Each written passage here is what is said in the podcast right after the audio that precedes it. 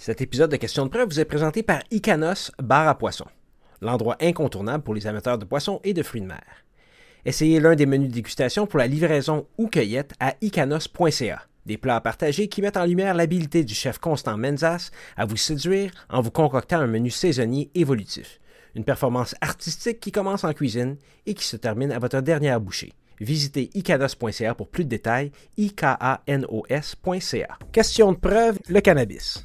Du studio Léo Laporte, je suis Hugo Martin, avocat en pratique privée depuis une vingtaine d'années, fondateur de Rivercast Media, plateforme qui héberge des podcasts, donc Question de preuve, où je discute de droit, de loi et de justice. Je suis en studio accompagné de James Patrick Cannon, mon recherchiste par Skype, et de mon invité pour qui, en octobre 2018, le cannabis récréatif est devenu légal au Canada, ce qui a eu comme effet de créer de toutes pièces une nouvelle industrie. Évidemment, nos gouvernements ont dû légiférer en s'inspirant d'autres juridictions tout en tentant de respecter les normes sociétales canadiennes. Aujourd'hui, à question de preuve, on parle de l'ensemble hétérogène de lois et de règlements, tant fédéraux que provinciaux, qui encadrent cette industrie. Où en sommes-nous un an et demi plus tard? Quels sont les défis législatifs auxquels sont confrontés ceux et celles qui veulent s'y tailler commercialement une place ou simplement garnir leur potager? Vous comprendrez donc qu'on ne pourra pas passer à côté de la constatation judiciaire de la loi québécoise qui interdit la culture de plantes de cannabis à domicile. Mon invité aujourd'hui est associé chez Sarah Ellis Avocat et consultant pour le groupe SGF, une division de Sarah Ellis Avocat qui offre des services à l'industrie canadienne du cannabis. Il est, selon sa propre description, un consultant en cannabis. Il y a deux ans, un tel titre aurait sans doute eu une différente interprétation, mais pas aujourd'hui. Maxime Guérin, monsieur le consultant en cannabis, bonjour. Bonjour. bonjour via Skype. Tu étais à Québec. Comment ça se passe le travail à la maison? As-tu eu un petit peu de, fatigue Zoom? Écoute, euh, ça, s'en venait. Euh, là, présentement, je suis au bureau. Comme beaucoup de travailleurs autonomes au Québec, je pense que le, travail à la maison vient de, vient de prendre une grande place dans ma vie. On voit que tu. Euh, en tout cas, les textos ne lâchent pas. Ça bip euh, oh, encore. Écoute, vous entendez ça? bon, maintenant, je suis tout à vous, normalement. Ben écoute, euh, je vais parler un petit peu de ton parcours général. Scolarité, LLB Université Laval, c'est ça? Exactement. Stage chez Picard Sirard Poitras. Exactement. En fait, moi, j'ai débuté, là, j'ai pas fait la, grosse course au stage, puis tout le, tralala qu'on essayait de nous vendre à l'université. Là, moi, je suis passé mm-hmm. par les, petits bureaux en me disant que euh, j'allais manger mes croûtes un peu plus rapidement. Puis c'est vraiment ça qui s'est passé. En fait, là, moi, j'ai débuté en faisant du droit du travail. Je me suis fait former avec un, des plus vieux associés chez Picard Poitras qui faisait du droit du travail. Mm-hmm. Puis j'ai débuté comme ça, comme travailleur autonome à partir de ce moment-là. Là, directement sortant de mes stages, j'étais travailleur autonome, donc plus ou moins attaché au début de la carrière, on se dit tous euh, oh, travailleur autonome, c'est pas facile, il faut développer notre clientèle, euh, la plateforme mange des frais, etc., etc. Donc, j'ai dit, je vais, me trouver un emploi à salaire, ce que j'ai fait au bout de peut-être un an et demi ou deux de pratique. Et puis, euh, j'étais vraiment pas fait pour ça. Fait qu'au bout de trois mois, je repartais à mon compte, puis j'ai fondé euh, Bessette Guérin Avocat avec euh, un ancien de chez Picard Sierra Poitras. donc, on avait un bureau à Québec, un bureau à Montréal. Mm-hmm. Je me suis installé sur Grande Allée. J'ai rencontré Christian Saraïlis de Saraïlis Avocat. natural fit, comme on dit. Donc, de fil en aiguille, on s'est associés. Et puis, euh, bon, depuis ce temps-là, depuis, je pense depuis 2016 déjà que je suis associé avec Christian euh, au sein de Sarah Avocat. Mm-hmm. Puis, euh, début 2000, il ne faut pas que je, dise n'importe quoi, je pense que c'est début 2018. C'est ça, début 2018, moi, j'ai toujours eu une affinité avec le cannabis. ça faisait longtemps que je regardais pour m'impliquer dans cette industrie-là. Puis, c'est une industrie qui n'était pas très, très accessible à l'époque, très, très fermée. Là. c'était juste le médical qui existait. des joueurs au Québec dans le cannabis, il n'y en avait pas 50. Euh, à l'époque, quand on a commencé, je pense qu'il y avait peut-être un ou deux producteurs autorisés, là, donc euh, c'était tout récent. Donc, euh, de fil en aiguille, on, s'est fait un réseau de contacts là-dedans, puis j'ai été introduit au monde du cannabis en 2018 en commençant à, à, travailler dans des dossiers un peu plus à l'externe comme étant l'avocat du Québec pour des consultants de l'Ontario. Fait que j'ai fait mes classes avec des gens de l'Ontario, puis je me suis rendu compte que ça avait comme pas de maudit.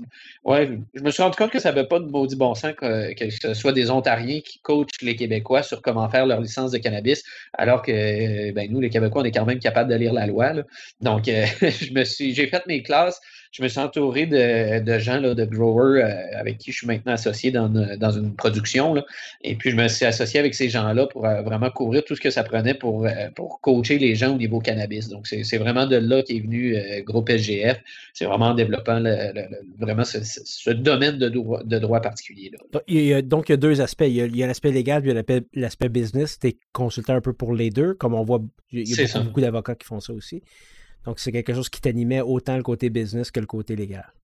Exactement. Euh, moi, je, voyais mal comment on pouvait juste faire du droit du cannabis sans faire le côté consulting aussi. Là. Pour moi, les deux étaient indissociables dans ce domaine-là. Il y a des gros bureaux qui le font, qui font vraiment juste le côté légal. Puis quand tu es obligé de parler de plantes, puis de, parler d'optimisation de culture, ces choses-là, ben là, tu es obligé d'aller chercher quelqu'un à l'externe.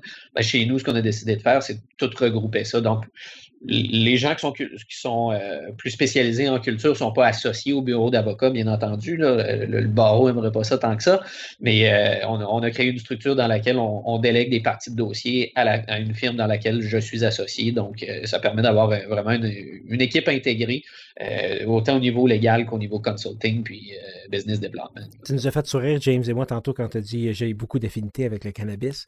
Mais la question que j'avais pour toi à ce moment-là, c'est est-ce que c'était un. Tu avais un goût de représenter euh, les. Ben, le côté criminel de ça, le côté pénal, le côté criminel, ou c'était pas du tout, du tout dans ton intention au départ?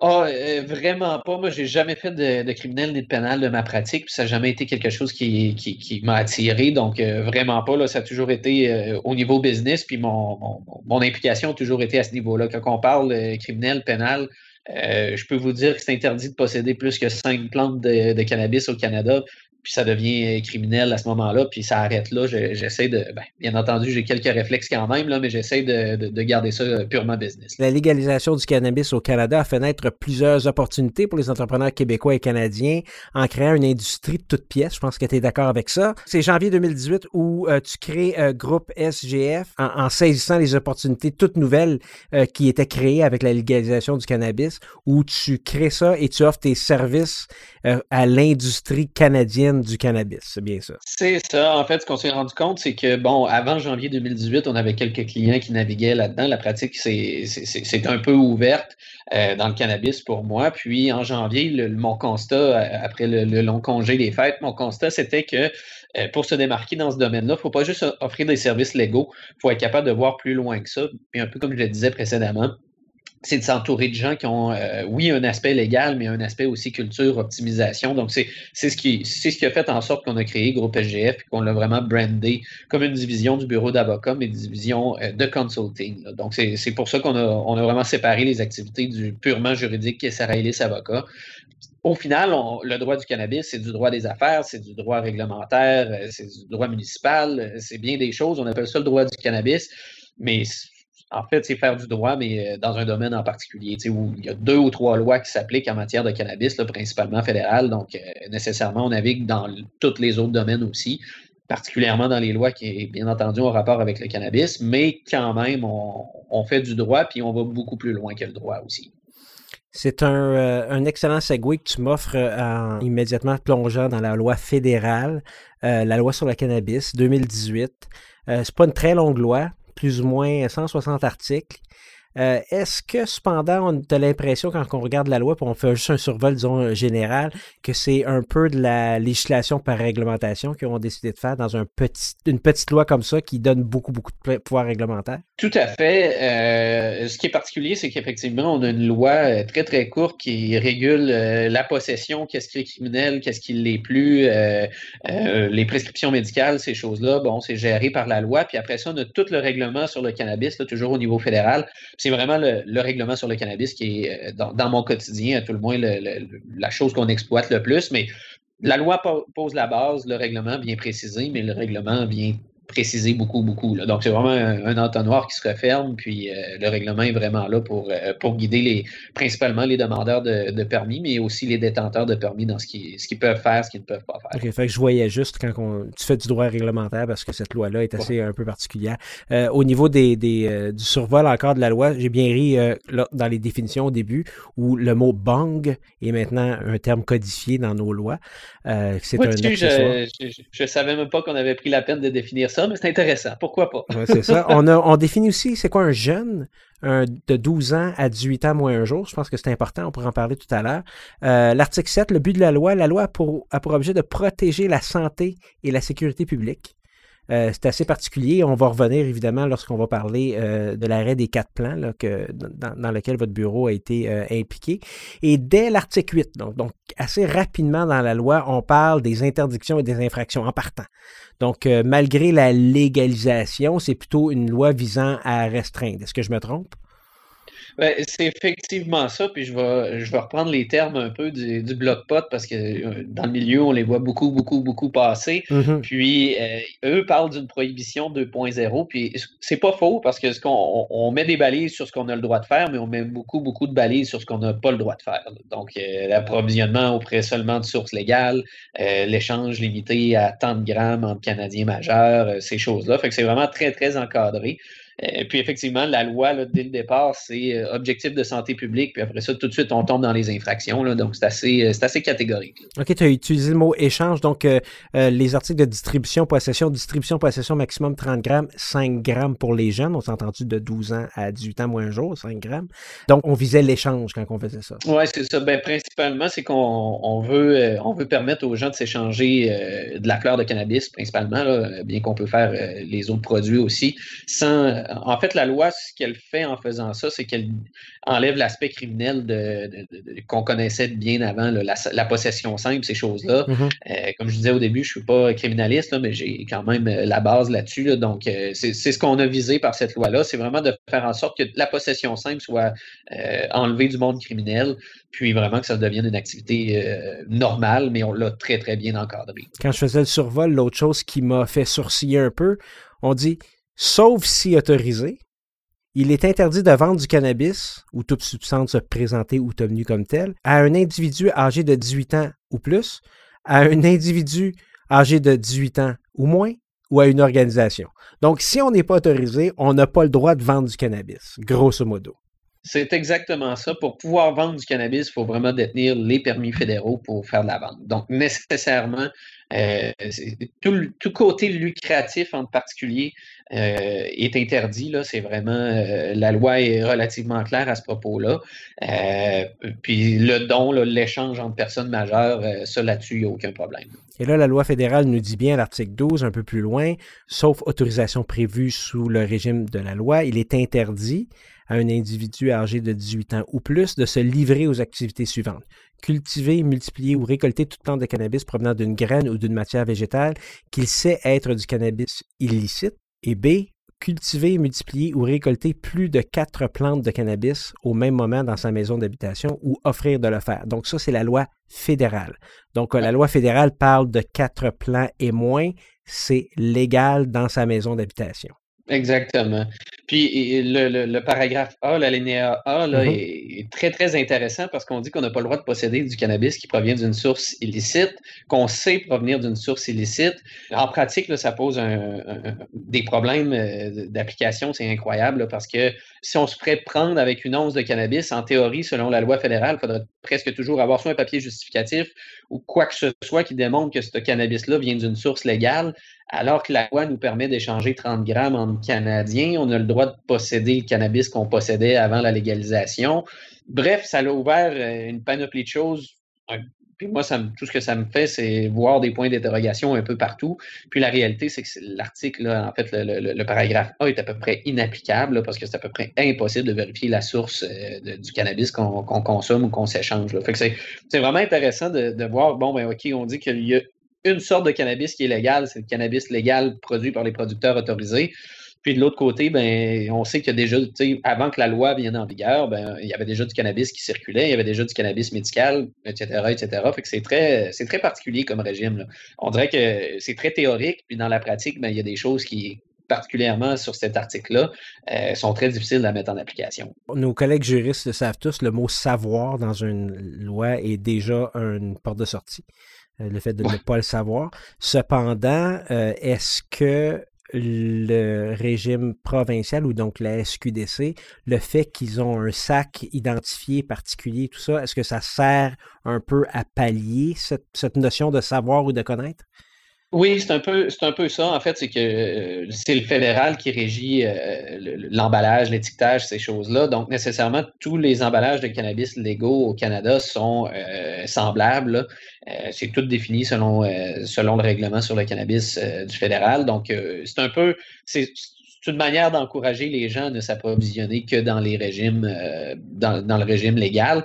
Par contre, quand on revient à cet alinéa-là, euh, on dit ben faut savoir que ça vient d'une source licite. On a le droit de faire pousser quatre plants domicile. Si mes quatre plants poussaient avant, maintenant sont légaux, mais ils viennent peut-être d'une source illicite. Bref, mon commentaire est à l'effet que c'est un peu, euh, effectivement, comme tu le disais si bien, euh, le fait de savoir d'où est-ce qu'il provient, ben, c'est effectivement un échappatoire, puis ça crée beaucoup de questions. Mais je dirais que qu'actuellement, la pratique, c'est ces articles-là, c'est pas euh, c'est pas ça qui est, qui, est d'intérêt national pour l'instant. C'est plus de au niveau policier, là, je dirais que c'est plus d'éradiquer les sources illégales puis le marché noir actuellement. Donc ça, cet article-là, il est là, mais il est là pour être là, si on veut. OK, OK. On a aussi les articles sur la promotion du cannabis. C'est grosso modo euh, interdit de faire de la promotion du cannabis à moins que tu sois une source légale de le faire. Et je suis bien content de, que le fédéral a prévu que euh, ça ne s'applique pas non plus aux œuvres littéraires, dramatiques, musicales, cinématographiques, scientifiques, éducatives ou artistiques. Fait que finalement, on peut faire la promotion du cannabis dans un film et sur une pièce de théâtre, il n'y a pas de problème. Tout à fait. Euh, un autre paire de manches, si on est au provincial, euh, mm-hmm. le, M3S, moi je l'appelle la police du pot, sont assez sévères, puis la, loi euh, provinciale sur le pot, justement, est assez sévère aussi. Donc ça, tout est à voir là-dedans parce que actuellement, s'acheter un gilet de Bob Marley avec une feuille de, de pot au Québec, c'est illégal.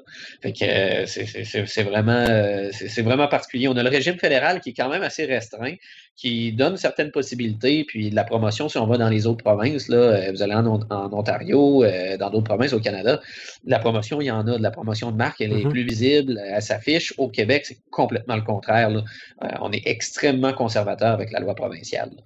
Mm-hmm. On en a parlé un petit peu tout à l'heure, c'est l'article 25 qui nous dit que bon pour euh, vendre, les personnes autorisées doivent l'emballer et l'étiqueter conformément au règlement. là, tu nous dis que c'est pas mal partout pareil, partout au Québec, au Canada, c'est ça? Oui, c'est ça, exactement. L'emballage, c'est pas là-dessus qu'il y a de grandes disparités. En fait, il n'y a pas de disparité euh, au travers du Canada. C'est vraiment au niveau de la promotion de marque et des éléments de marque. C'est très différent de, je dirais, d'une province à l'autre, mais je vous dirais le rock, le rest of Canada versus le Québec, c'est très différent. Interdit d'exposer les produits de cannabis d'une manière à ce qu'un jeune puisse l'apercevoir on a vu de toute façon ce que la SQDC a fait, c'est comme tout blanc avant, on ne peut pas voir à l'intérieur de toute façon. Effectivement, ça, c'est, ça fait partie de, l'objectif de santé publique et de protection de la jeunesse. Là. Ça me semble être des, règles qui sont euh, relativement raisonnables. Euh, rien, rien de choquant là-dedans. Euh, c'est sûr que si on faisait le parallèle avec le régime de l'alcool, on pourrait dire, ouais, il y a un monde de différence entre un produit qu'on peut s'intoxiquer relativement facilement, c'est-à-dire l'alcool, versus le cannabis qui n'a jamais tué quelqu'un. Je ne suis pas médecin, bien entendu, mais on, sent qu'il y a, un, peu une double, une double mesure entre le cannabis et l'alcool. oui, ça peut être raisonnable d'effectivement cacher les, pots de cannabis comme on le fait à la SQDC, froster ça blanc, puis garder ça le plus plain possible. Mmh. Je me pose la question à savoir pourquoi on ne fait pas la même chose avec l'alcool, mais bon, c'est un grand débat de société. Euh, licence et permis, on a une vingtaine d'articles, 61 et suivants, jusqu'à peu près 80, une vingtaine d'articles sur les licences et permis. Donc, je pense que c'est le, le core de ta business, toi, présentement, c'est de permettre aux gens d'obtenir des licences et des permis, c'est ça? Exactement. Euh, on applique plus ou moins les, articles de la loi, c'est plus ou moins ceux qui nous intéressent. C'est vraiment le règlement qui est, qui, gros du, euh, qui est vraiment le cœur de, tout ce qu'on, ce qu'on va travailler. Ça prend quoi? Euh, beaucoup de sous. ça, c'est vraiment, je vous dirais, l'élément numéro un. Ça prend beaucoup de sous et de la passion. Euh, je vous dirais que c'est les, deux clés de succès en partant. Puis la troisième clé de succès, c'est d'y aller de manière raisonnable. On n'est plus en 2018. Dans le monde du cannabis, euh, deux semaines, c'est euh, six mois dans d'autres industries. Donc, ça bouge très, très rapidement. donc, dans le cannabis, du jour au lendemain, on se retrouve avec des changements de loi, on se retrouve avec un paquet de choses qui changent. Puis, plus on commence petit, plus on a une licence rapidement, plus on embarque dans le, dans le marché rapidement, puis plus euh, on devient un joueur parmi les autres. Parce que dans cette industrie-là, ce qui est très, très particulier, ça c'est Santé Canada qui l'a un peu créé sans s'en rendre compte, c'est que mm-hmm. euh, il, y a, deux catégories de joueurs. Tu as les joueurs qui ont un projet, puis tu as les joueurs qui ont une licence. Donc, euh, c'est vraiment deux mondes distincts. Une fois que tu embarques dans le monde de j'ai une licence, ben, tu joues dans la cour des grands. Fait faut, le but, c'est de se rendre le plus, le plus rapidement possible à avoir cette fameuse licence-là. Donc, en commençant le plus petit possible, les chances sont plus élevées euh, de, se rendre dans cette cour des grands. Là. OK? Si je te demandais qu'est-ce qu'il faut retenir de la loi fédérale? Ce qu'il faut retenir de la, loi fédérale, c'est que euh, moi, personnellement, je trouve qu'elle est extrêmement bien faite. Elle est très restreinte, mais elle est bien faite. Euh, c'est vraiment dans l'application que c'est d'autres choses. Mais euh, c'est une loi qui, qui, qui, qui, encadre de manière très précise tout en laissant de la marge de manœuvre aux gens qui embarquent dans ces projets-là. Donc, mm-hmm. Je vais vous donner un exemple euh, relativement concret. Santé Canada, tout ce qu'elle nous dit, c'est qu'il euh, faut que tu mettes en place des bonnes pratiques de production. une de tes bonnes pratiques de production, c'est d'avoir des matériaux de construction qui sont facilement lavables, non poreux, euh, qui, qui, vont faire en sorte que tu n'as pas de matière qui vont s'accrocher ou qu'il n'y a, pas, a pas lieu d'avoir des développements de moisissures, ces choses-là la plupart des clients qui vont se lancer dans, ces projets-là vont nous demander, ben, il doit avoir une liste de produits acceptés par Santé Canada ou ça doit être, euh, ça doit être assez régulé dans le fin détail de qu'est-ce que ça prend comme revêtement sur mon mur, revêtement sur mes planchers? La réponse, c'est non. C'est que mm-hmm. Santé Canada nous dit, prouve-moi que euh, ce que tu fais correspond à ce que j'exige, donc à des bonnes pratiques de production. Donc, ça là-dessus, c'est très intéressant parce que la loi nous met des balises, mais elle laisse une grande marge de manœuvre. Si on était dans une loi provinciale au Québec, il y a fort à parier j'en suis pas mal convaincu qu'on aurait des directives beaucoup, beaucoup plus claires sur qu'est-ce qu'il faut faire, il faut que ça ait l'air de quoi. Fort probablement que ce serait le MAPAC aussi qui, qui, aurait un droit de regard là-dessus. Alors que là, on est vraiment dans un niveau fédéral. Donc, c'est vraiment, moi, je trouve ça extrêmement intéressant de faire de la business au Québec, mais d'avoir vraiment une législation fédérale qui nous encadre. je pense que c'est ça ouvre plein d'opportunités, puis ça laisse beaucoup plus de marge de manœuvre, tout en ayant un niveau de, de régulation euh, extrêmement élevé sur certains, certains points, notamment les tests de pesticides, les tests de, de, de qualité, ces choses-là. Donc, mm-hmm. je trouve que cette loi-là est extrêmement intéressante pour ça. Donc, euh, au niveau de ces tests-là, ben, on s'en va un peu plus loin. C'est les articles 81 et suivants, les systèmes de suivi et tout ça. On a, ça me fait quand même euh, euh, sourire que tu me dises que la loi fédérale est très bien faite. Faut dire qu'elle a fait ton affaire dans le, le dossier des quatre plans. La loi encadrant le cannabis, encore une fois une petite loi, sans articles, une centaine d'articles. Grosso modo, au tout départ, ça nous dit la présente loi a pour objet de prévenir et de réduire les méfaits du cannabis afin de protéger la santé et la sécurité de la population, particulièrement celle des jeunes. Elle a aussi pour objet d'assurer la préservation de l'intégrité du marché du cannabis. À ces fins, elle encadre notamment la possession, la culture, l'usage, la vente et la promotion du cannabis. La présente loi lie l'État. Grosso modo, c'est ça qu'on a. Cependant, quand ils disent elle encadre notamment la possession, la culture, l'usage, la vente et la promotion du cannabis, on avait déjà tout ça dans dans la loi fédérale. Effectivement. Euh, le volet culture, je pense que Québec n'a jamais osé s'aventurer dans, dans ça. Euh, je vais être le premier à aller représenter quelqu'un si jamais on a une, loi provinciale sur qu'est-ce qu'on a le droit de cultiver ou pas, euh, parce que la loi fédérale est très, très, très complète à ce niveau-là. Donc, nécessairement, si une province devait s'immiscer dans la culture à proprement parler, je pense qu'on aurait fort probablement un problème. Mm-hmm. pour le reste, bien, effectivement, la loi fédérale était déjà assez complète en matière de promotion, distribution, puis le Québec en a rajouté une couche. Puis l'usage, on va dire la consommation, c'est ça? Euh, la même chose, euh, au Canada, on a, on a dit ben maintenant consommer, euh, il n'y a, plus de problème, là, en guillemets. Là, je mets ça très, très, très large. Puis le Québec ben, est venu encore une fois en rajouter une couche par-dessus. Donc, qui s'occupe de quoi, puis en vertu de quelles compétences constitutionnelles?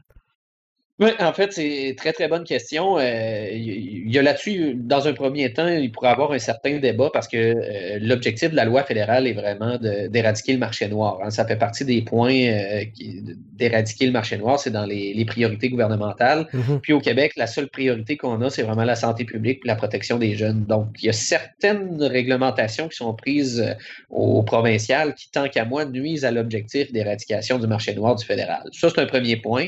Est-ce qu'il y a lieu d'aller vers une contestation judiciaire là-dessus à boire en fonction de ce qui Ça aussi, ça aussi, t'es volontaire, j'imagine? Ah, et ça, je lève la main tout de suite, ça va me faire plaisir. Mais euh, ça, c'est vraiment dans un premier temps. Euh, dans, un, dans un deuxième temps, tout ce qui est distribution, consommation est vraiment régi par le provincial, euh, particulièrement au niveau consommation, parce qu'on tombe même dans le champ de compétences des villes à, un certain égard. Bon, la province a décidé d'interdire en public la consommation à la grandeur de la province, puis c'est vraiment le, ministère de la Santé et des Services sociaux qui applique cette loi-là.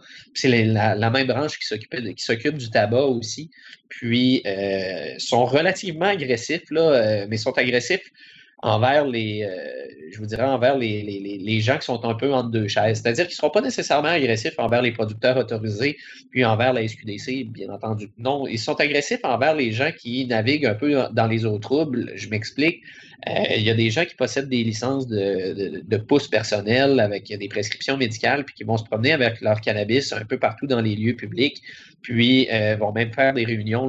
J'ai des cas en tête concrets où est-ce que des gens font des réunions, s'échangent des trucs avec leur cannabis, mm-hmm. puis le M3S débarque, vient faire des inspections, ouvre les sacs, fouille dans le cannabis, on parle de gens qui ont des, euh, prescriptions médicales, qui ont euh, donc un droit à la santé. En plus de ça, ils ont un droit à la vie privée. C'est un peu particulier. On se retrouve dans un, régime où est-ce que le, est-ce provincial régule, applique la loi, puis semble vouloir dépasser certaines bornes aussi, alors que le fédéral, eux, tout ce qu'ils vont surveiller, c'est est-ce que tu respectes ma loi sur la culture? Est-ce que tu t'appliques les bonnes productions? Si je t'audite en tant que producteur, est-ce que tout est en ordre?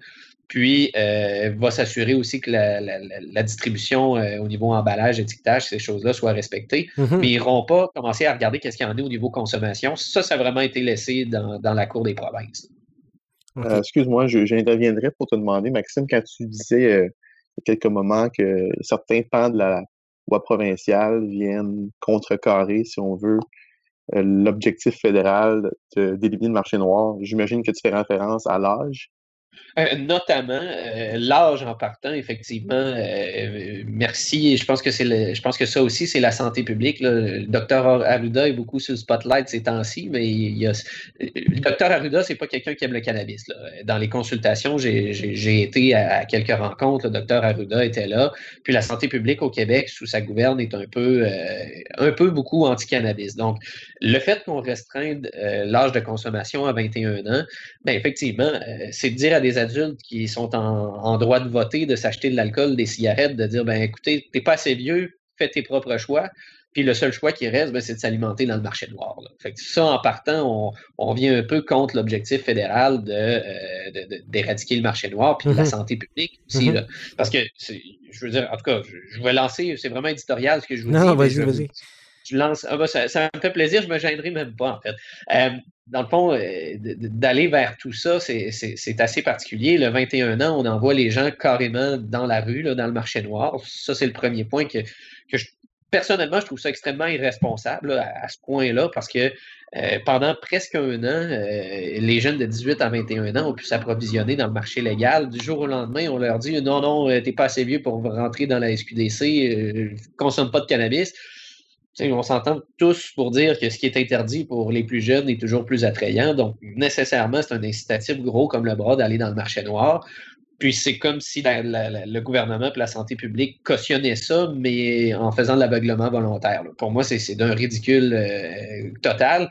D'autant plus qu'il euh, n'y a pas un expert dans la santé publique euh, au niveau médical, au niveau toxicomanie, qui vient dire oui, c'est une bonne décision. Non, au contraire, tout le monde est unanime là-dessus. Donc, en partant, est-ce qu'on est en train de brimer l'objectif d'éradiquer le marché noir, protéger la santé publique qui était émis par le fédéral? Moi, tant qu'à moi, mon interprétation, c'est que oui, clairement. Un autre point, euh, au Québec, on a décidé d'interdire les desserts sucrés. Euh, on a aussi euh, ça, je peux comprendre dans une certaine logique, à quelque part, qu'on veut pas faire la promotion de de comestibles qui pourraient être attrayants pour les jeunes. Oui, il y a une logique en arrière de ça. Je pense qu'elle elle, s'explique. Est-ce qu'elle est logique et, nécessaire dans le contexte actuel? Je pense pas. Là. Je pense que le gouvernement du Québec est vraiment en train de, paterner les gens là, à ce niveau-là. Je pense que c'est complètement incroyable quand on sait qu'on peut aller s'acheter de l'alcool à 94% pour faire nos mix à la maison. Là. tu as James et moi qu'on est des féru de politique, là, tu parles de, de, de, société euh, maternaliste ou paternaliste. On peut, là, si tu veux qu'on fasse de l'éditorial, on peut, on peut partir pour un bout de temps. Ben, euh, c'est excellent, parce que je pense qu'on. Okay. Hugo et moi, on n'aurait pas nécessairement le même point de vue, si je tiens à le dire. OK. Mais, mais c'est ça, tu sais, en partant, on n'a pas le droit d'avoir des, des, desserts sucrés euh, ou, ou, quoi que ce soit qui, qui, qui, peut être considéré comme un edible attrayant pour les jeunes. Bon. Mm -hmm. Ça, sur ce bout-là, je peux comprendre. Après ça, on a limité le, les concentrations de THC à 30 Là, là-dessus, vraiment, il va falloir m'expliquer parce que, euh, ben, de un, le, principe de base dans le cannabis, c'est qu'il faut se dire que pour faire une intoxication qui est fatale, euh, on parle de peut-être 15 000 livres de cannabis à ingérer à l'intérieur de 15 à 30 minutes. Là. Fait que c'est d'un ridicule complet.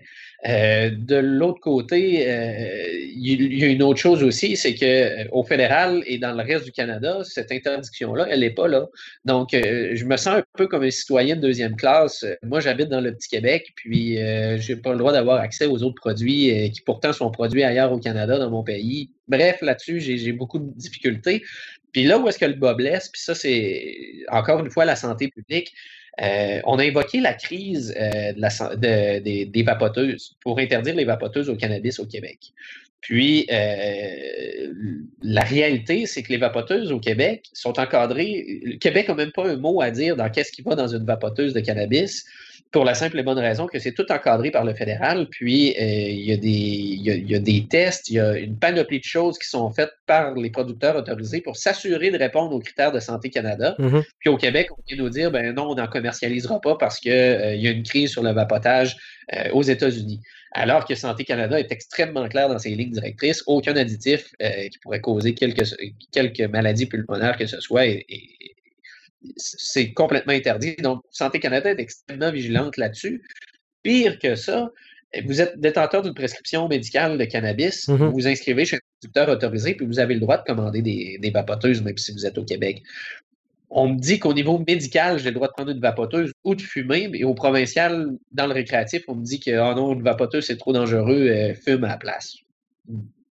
La logique, pour moi, est, est, très dure à suivre. Puis encore une fois, c'est vraiment euh, je vais, repartir sur l'éditorial, mais euh, récemment, on voyait dans, les journaux que le docteur Arruda était rendu très, très politisé. Là, si on regarde des, les gestes qu'il pose, puis si on remonte dans le temps, où est-ce que c'était le temps d'avoir une opinion de la santé publique sur les vapoteuses, ben c'est le docteur Arruda qui a mis un peu son veto là-dessus puis qui a dit non, euh, ça passe pas au Québec. Pourquoi? Euh, alors qu'ailleurs au Canada, il y en a. Puis euh, à date au Canada, on n'a jamais entendu parler d'un décès ou quoi que ce soit lié à, la consommation de, de, de, de vapoteuses de cannabis du marché légal. Euh, on n'a aucun problème de maladie pulmonaire ou ces choses-là. Bref, il y, a, il y, a, beaucoup, beaucoup, beaucoup de questions à se poser mm -hmm. sur quels sont les vrais motifs du Québec. OK, tu ouvres beaucoup de portes. La première des choses que je voudrais te poser comme question, la limitation du 30% du taux de THC, c'est par règlement? Oui, euh, ça c'est, c'est, euh, je, je, peux pas dire si c'est par règlement ou dans la loi carrément encadrant le cannabis. Ça doit être fort probablement par règlement, mais euh, c'est ça là. Donc actuellement sur les tablettes de la SQDC, Exo a mis du hashish en vente. Puis le hashish du Québec est à 30% Vous traversez la ligne Ottawa-Hall, puis il va être à 62 là. Fait que okay. pourquoi? Ben, voilà, on, est ici, puis eux sont là-bas. OK, puis pour, faire, puis pour faire le lien euh, un petit peu avec ce que James nous disait au niveau du contrôle euh, du marché noir et les âges, on a le fédéral qui nous parle de 18 ans et le provincial nous parle de 21 ans. Cette base-là, c'est une base, je te demande pas de me l'expliquer logiquement, mais c'est basé sur une expérience de santé publique. On dit que ça prend 21 ans. Oui, ben, en fait, même pire que ça, c'est que la, la, le consensus euh, général dans la communauté scientifique semble être que euh, les effets du THC sur le cerveau sont jusqu'à 25 ans. Euh, dans quelle mesure, euh, jusqu'à quel point, on sait plus ou moins, on a plus ou moins de, de, de, de données probantes là-dessus, de, ce que, de ce que je peux en avoir lu. donc, pourquoi est-ce qu'on a mis ça à 21 ans et non pas à 25 ans? Je, je me l'explique pas. Je, me l'explique pas. Si on avait voulu suivre une logique de santé publique, puis de se, se justifier sur les scientifiques, sur la médecine moderne, on aurait peut-être dit, ben écoute, Écoutez, ça a des impacts sur le cerveau. Jusqu'à l'âge de 25 ans, on ne prend pas de chance au Québec, on met ça à 25 ans. Là, on a décidé de le mettre à 21 ans. Est-ce que 21 ans pour la, coalition Avenir Québec, c'est euh, la nouvelle âge de majorité qu'on devrait avoir au Québec pour les réélire? Je ne le sais pas, mais euh, je vois pas, je peux pas t'expliquer la logique en arrière du 21 ans, ça m'est pratiquement impossible. Bon, bon, OK. Et euh, je veux pas qu'on se lance spécifiquement euh, sur ces deux articles-là, mais les deux articles que l'on doit retenir ou qu'on doit se souvenir au niveau de la loi provinciale encadrant le cannabis, ce sont les articles 4 et 10. L'article 4 qui nous dit qu'il est interdit à une personne âgée de moins de 21 ans d'avoir à sa possession du cannabis ou d'en donner. Et l'article 10, il est interdit de faire la culture de cannabis à des fins personnelles. Cette interdiction s'applique notamment à la plantation de graines et de plantes, la production de plantes par bouture, la culture de plantes et la récolte, euh, et la récolte de leur production. Donc, c'est point interdit en bas de 21 ans, puis c'est interdit d'en faire la culture. C'est ça qu'on retient de la loi provinciale. Effectivement. S'il y a deux choses à retenir pour le, public en général, c'est ces deux points-là au Québec. Parfait. On va revenir à l'affaire Montréal contre le procureur général du Québec après la pause, mais avant la pause, et là je m'en vais dans le core de ta business, je veux me lancer dans l'industrie du cannabis. Qu'est-ce que je dois faire? Numéro un, tu en as parlé tantôt, je dois obtenir une licence auprès de Santé Canada. Ça, c'est la première des choses parce qu'avant ça, c'est un projet. Ensuite de ça, tu joues dans la cour des, des grands. Et euh, j'ai un tableau qu'on va mettre en ligne d'ailleurs euh, qui, provient de, de, de, euh, figure qui nous dit catégorie et sous-catégorie de licence de cannabis. Mais qu'est-ce que j'ai besoin de savoir là, de base? Je m'en vais dans ton bureau puis je veux me lancer là-dedans. Ben, en fait, il y a euh, effectivement les catégories de cannabis à, connaître, parce des catégories de licence, en fait. Euh, ce qu'il faut savoir, c'est que Santé Canada a divisé les catégories de licence principalement entre la culture, la transformation, euh, ensuite de ça, la recherche et développement, les analyses techniques. La culture, ça nous permet seulement de cultiver. Donc, vraiment, on, on fait que de la culture de cannabis, on plante des plantes, on la récupère, on, fait sécher ça, ou on le gèle, peu importe, puis on envoie ça en vrac à un autre producteur autorisé qui, lui, a le droit d'emballer. Parce que quand on a une licence de culture seulement, on n'a pas le droit d'emballer, on a seulement le droit d'emballer sous vide pour vendre à un autre producteur. La licence de transformation, elle, ce qu'elle nous permet de faire, c'est qu'elle nous permet, entre autres, de s'emballer, entre autres, de transformer euh, soit en huile, soit en topic, soit les autres catégories de produits de cannabis, donc les, les, produits 2.0. Puis, il faut savoir qu'à l'intérieur de ces deux grandes catégories-là, ben, il y a deux sous-catégories qui se créent. Il y a la sous-catégorie de la, euh, en fait, de la licence de culture standard, donc mm-hmm. elle, elle est illimitée. Puis il y a la licence de culture euh, sous la microproduction, la microculture. Ça, c'est limité à 200 mètres carrés de canopée, donc 2152 pieds carrés. C'est la spécialité beaucoup chez nous, puis je vous dirais qu'au Québec, c'est l'avenir. Euh, la microproduction est vraiment, euh, est vraiment dans, la fleur de l'âge. Puis tantôt, on va avoir une belle, une belle gamme de produits qui va venir de ces microproducteurs. -là. Ensuite de ça, la même chose chez sous la licence de transformation. En fait, on a la transformation standard qui ne euh, contient pas de limite, puis on a la micro-transformation qui nous limite à transformer 600 kg de matériel séché par année ou un nombre illimité si on s'approvisionne exclusivement dans sa propre microproduction. Est-ce que. Ah ben, tu réponds un petit peu à ma question. Donc, euh, pour faire de la micro avoir une licence de micro-transformation, mon produit, euh, ma matière première n'a pas nécessairement besoin de provenir d'une microculture. Exactement.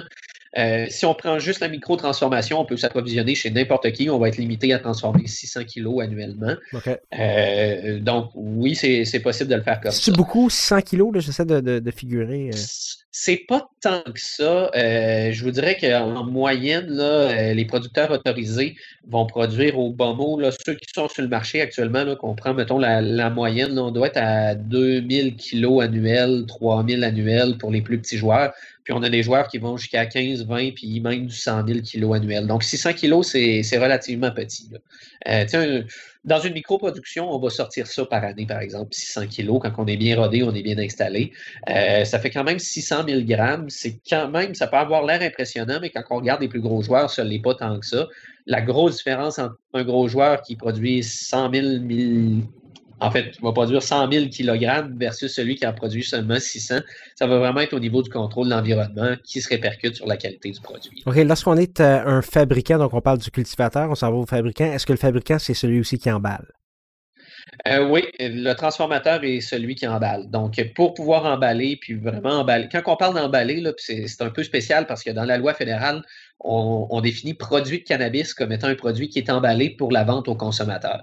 Donc, vraiment un produit fini de cannabis pour pouvoir l'avoir puis le mettre dans un pot, le vendre à un, détaillant provincial ou le mettre dans les mains d'un patient médical, il faut avoir la licence de transformation, que ce soit la micro ou la, standard.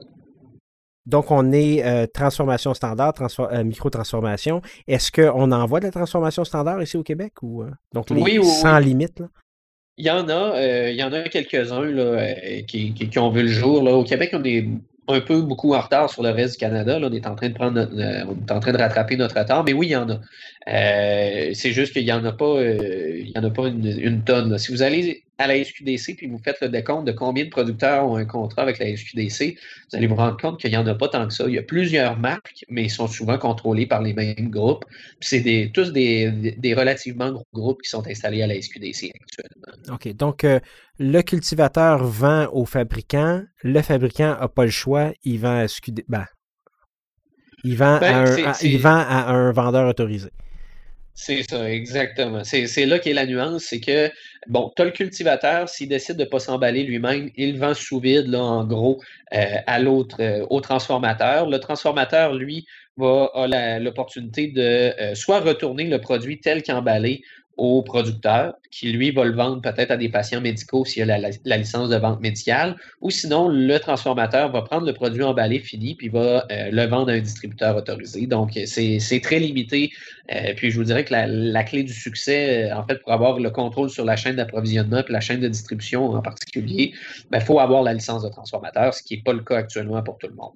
OK, donc euh, le cultivateur doit aussi détenir une licence de transformation de fabricant, une licence de transformation standard ou de micro-transformation s'il veut emballer. Sinon, il est obligé de l'envoyer à l'extérieur pour l'emballer. Il peut se le faire retourner, comme tu nous dis, s'il y a une licence pour revendre. Fait que ça...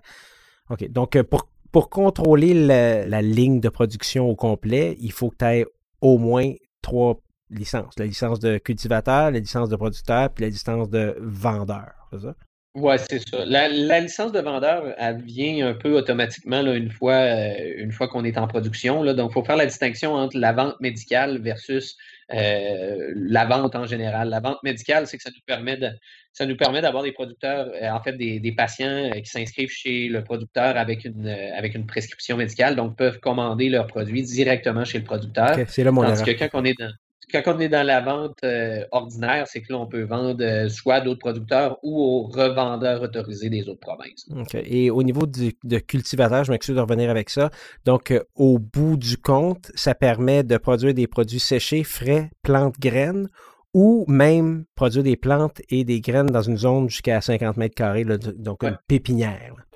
Ça, c'est la pépinière. Il y en a pas beaucoup actuellement au Canada. C'est vraiment une licence particulière. Ça, c'est vraiment dédié euh, au fait que euh, ce qu'on veut faire, c'est vraiment faire de la distribution euh, aux producteurs. Donc, on a un client là, qui, qui, va avoir au-dessus de 200 génétiques de stocker chez lui, puis est en train de faire des contrats à gauche, à droite. Ce que ça permet de faire, en fait, dans, le pratico-pratique, c'est que moi, mon exemple très personnel, si je décidais d'envoyer mes plantes mères ou encore d'acheter les génétiques de cette pépinière-là, ben moi, j'ai plus de clones, j'ai plus de génétique à gérer à l'intérieur de ma bâtisse. Je me dédie 100% à la floraison. Donc, 100% euh, de mon espace va être occupé par des plantes qui vont faire des cocottes. Euh, puis, ma pépinière va s'occuper de me transférer des génétiques, puis de, m'envoyer les clones que j'ai besoin. Donc, c'est un, un, joueur dans la chaîne qui n'existe pas encore vraiment, mais qui va être super intéressant à voir tantôt. Donc, c'est une autre catégorie de licence. Euh, moi, je la compare beaucoup à la licence de microproduction parce que c'est pas mal les mêmes critères. puis, on a une limite de 50 mètres carrés pour produire des graines de cannabis. Je ne vais pas m'éterniser trop longtemps là-dessus. Au niveau de la vente, tantôt j'ai fait une erreur. Donc, euh, le, la vente que le permis de vente que, j'ai, que je parlais, c'est vraiment le permis qui existe, la licence qui existe, c'est de vente à des fins médicales. Donc, est-ce que la personne qui fait la vente à des fins médicales peut aussi être cultivateur et fabriqué ou c'est une autre. Non, tout à fait. On peut, euh, dans une chaîne vraiment intégrée où est-ce qu'on fait du médical aussi, on possède les trois licences. Donc, ben, en fait, mettons les quatre, là, mais je vais expliquer la nuance, c'est qu'on aurait la licence de production, mm-hmm. on aurait la licence de transformation, on aurait la licence de vente à des fins médicales, puis on ajouterait un amendement à notre licence qui nous dit ben, j'ai maintenant le droit de vendre mon cannabis tel qu'emballé aux autres, euh, à d'autres producteurs ou encore au réseau de distribution provinciaux. Ce n'est pas vraiment une licence à proprement parler de vendre le cannabis au réseau de distribution. C'est euh, une inclusion à notre licence. Un, peu, euh, un peu technique, là, mais euh, c'est la nuance. Excuse-moi, Hugo. Est-ce qu'on peut être un vendeur de, cannabis médical, puis après décider qu'on veut également vendre du cannabis récréatif? Tout à fait. Je vous dirais que la plupart des producteurs qui sont sur les tablettes de la SQDC ont aussi un volet médical actuellement. Et pour avoir euh, le volet médical, est-ce qu'on doit aussi avoir une licence de recherche ou d'essai analytique?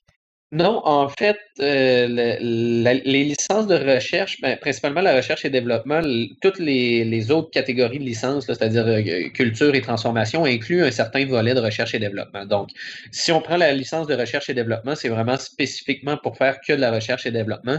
Si on veut faire les deux cultures euh, en général, vendre puis la recherche et développement, ben, ben, notre licence de culture nous le permet d'avance.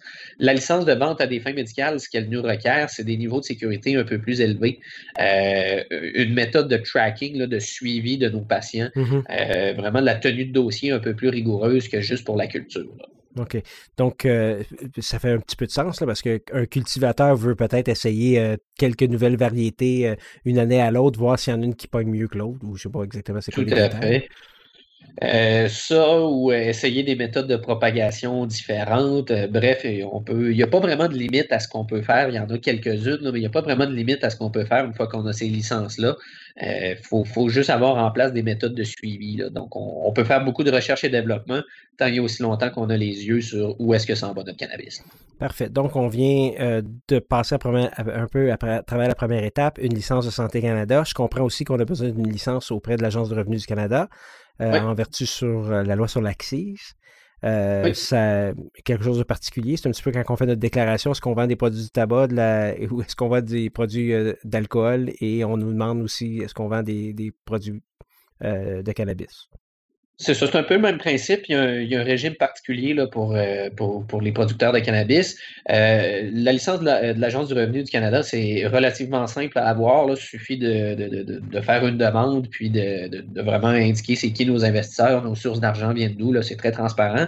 Puis, une fois qu'on a cette licence-là, on a le droit de rentrer nos plantes dans notre usine. Donc, c'est pas suffisant d'avoir juste la licence de Santé Canada. Il faut avoir elle de l'ARC aussi pour pouvoir opérer. Puis, euh, cette licence-là, on a des rapports à faire mensuellement sur euh, les quantités de cannabis. Puis, si on a la licence de, transformation, par exemple, ou qu'on fait des ventes à des fins médicales, ben là, il y a toute l'histoire des droits d'assises qui va s'appliquer. Puis, c'est vraiment l'ARC qui, joue, qui, gère ça.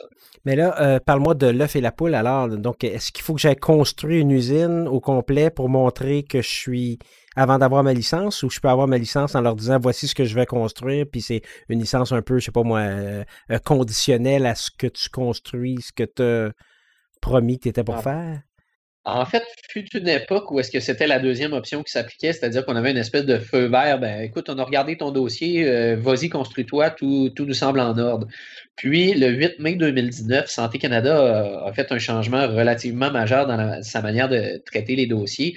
Puis c'est rien de législatif, là, c'est vraiment euh, de la manière que Santé Canada applique la loi.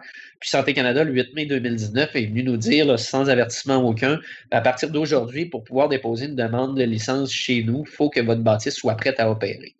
Euh, ça a été cette journée-là, il y a du monde qui sont tombés par terre. Puis euh, moi, le premier, là, honnêtement, quand c'est tombé, on se disait Waouh, qu'est-ce qu'on va faire? la business va arrêter, puis les projets, on peut plus, on peut plus penser déposer des licences ce qui s'est passé en réalité, c'est que euh, y a, vraiment ceux qui avaient des projets très concrets qui sont venus nous voir, puis euh, je vous dirais que ça a accéléré beaucoup les choses. Santé Canada, ce qu'ils ont fait avec ça, en fait, c'est qu'ils ont voulu libérer leurs effectifs pour plus que euh, les effectifs s'attardent à des demandes de licence qui sont seulement des projets sur papier que les, vraiment les équipes s'attardent à des, des, projets qui seront prêts à opérer. Donc, Santé Canada a, vraiment fait un, changement de cap majeur là-dessus. Il y a beaucoup de projets que ça l'a carrément arrêté mm-hmm. ou que ça l'a vraiment ralenti euh, les choses. Puis il y en a au contraire que ça l'a juste été, ben crime, on a déjà notre bâtisse, on a déjà notre, euh, terrain ou quoi que ce soit, ben bâtissons-nous le plus vite possible, puis on va, on va déposer chez Santé Canada c'est sûr que ça l'a créé, euh, ben, ça crée un stress quand même chez les, chez les producteurs, pour les futurs producteurs, pour la simple et bonne raison que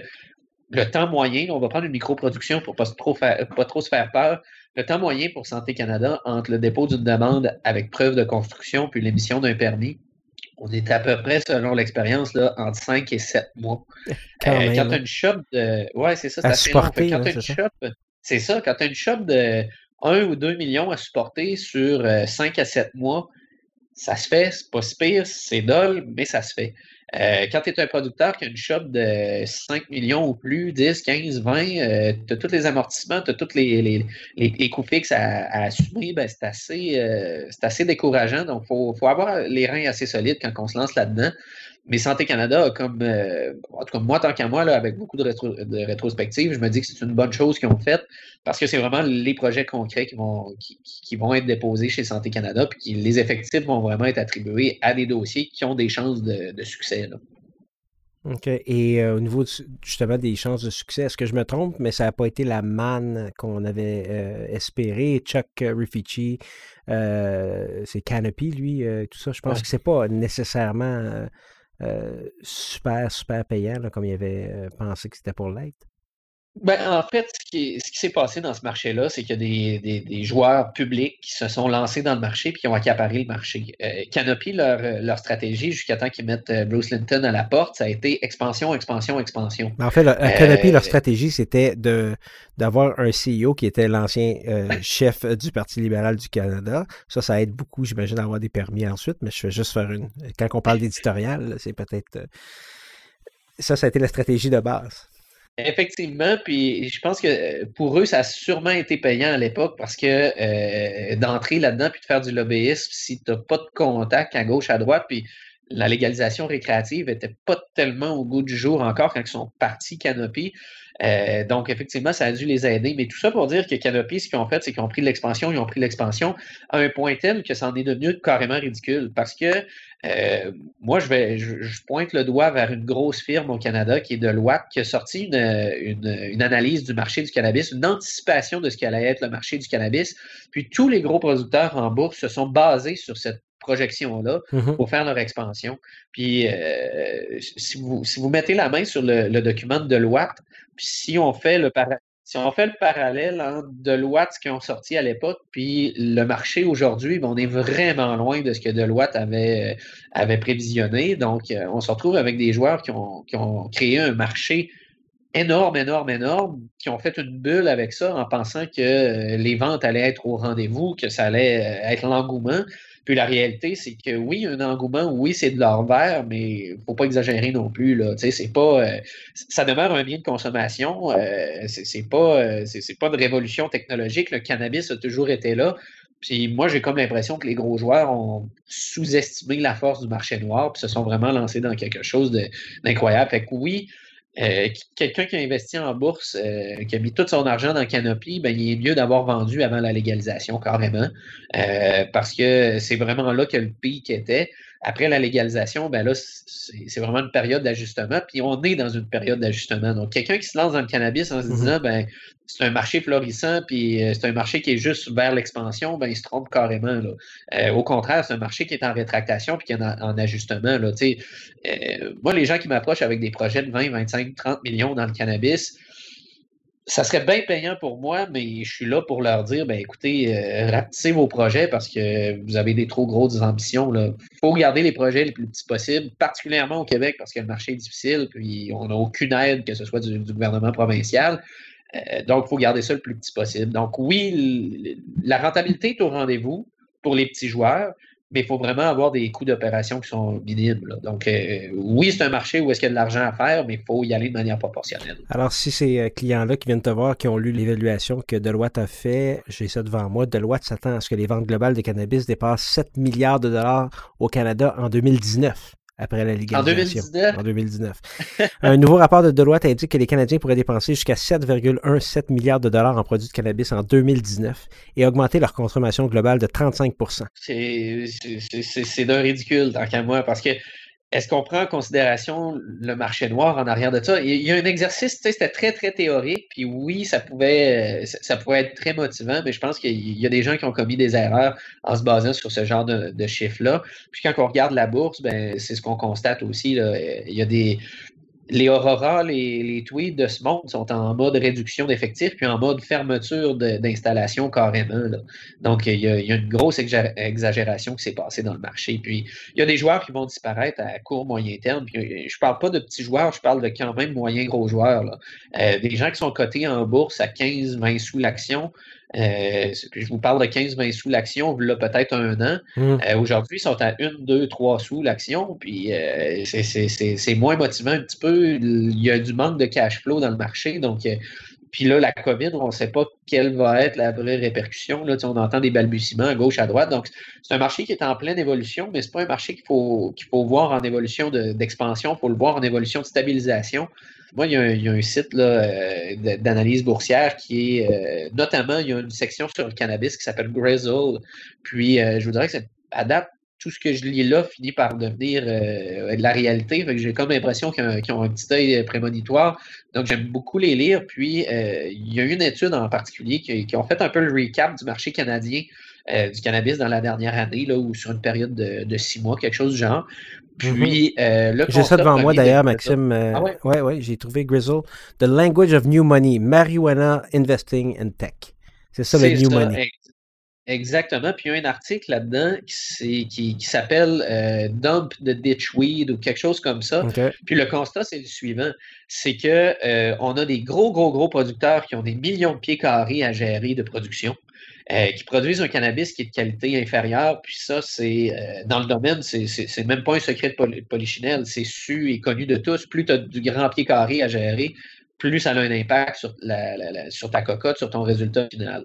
Donc, on se ramasse avec du ditchweed, là, du, du, du, cannabis de qualité inférieure, qui en plus est maintenant produit à grand coût parce que euh, si on se met à fouiller dans les résultats des producteurs, on nous affiche des, coûts de production en bas d'une pièce du gramme. Sauf que quand on relativise tout ça avec les infrastructures qui ont à supporter, ben le, coût de production avoisine presque le, prix qu'ils vont aller chercher au gramme. Donc, la solution dans le marché actuellement, c'est dump de ditchweed. Puis mhm. on voit que les gros sont en train de faire ça, sont en train de fermer des espaces de culture qui sont beaucoup trop grands et inutiles.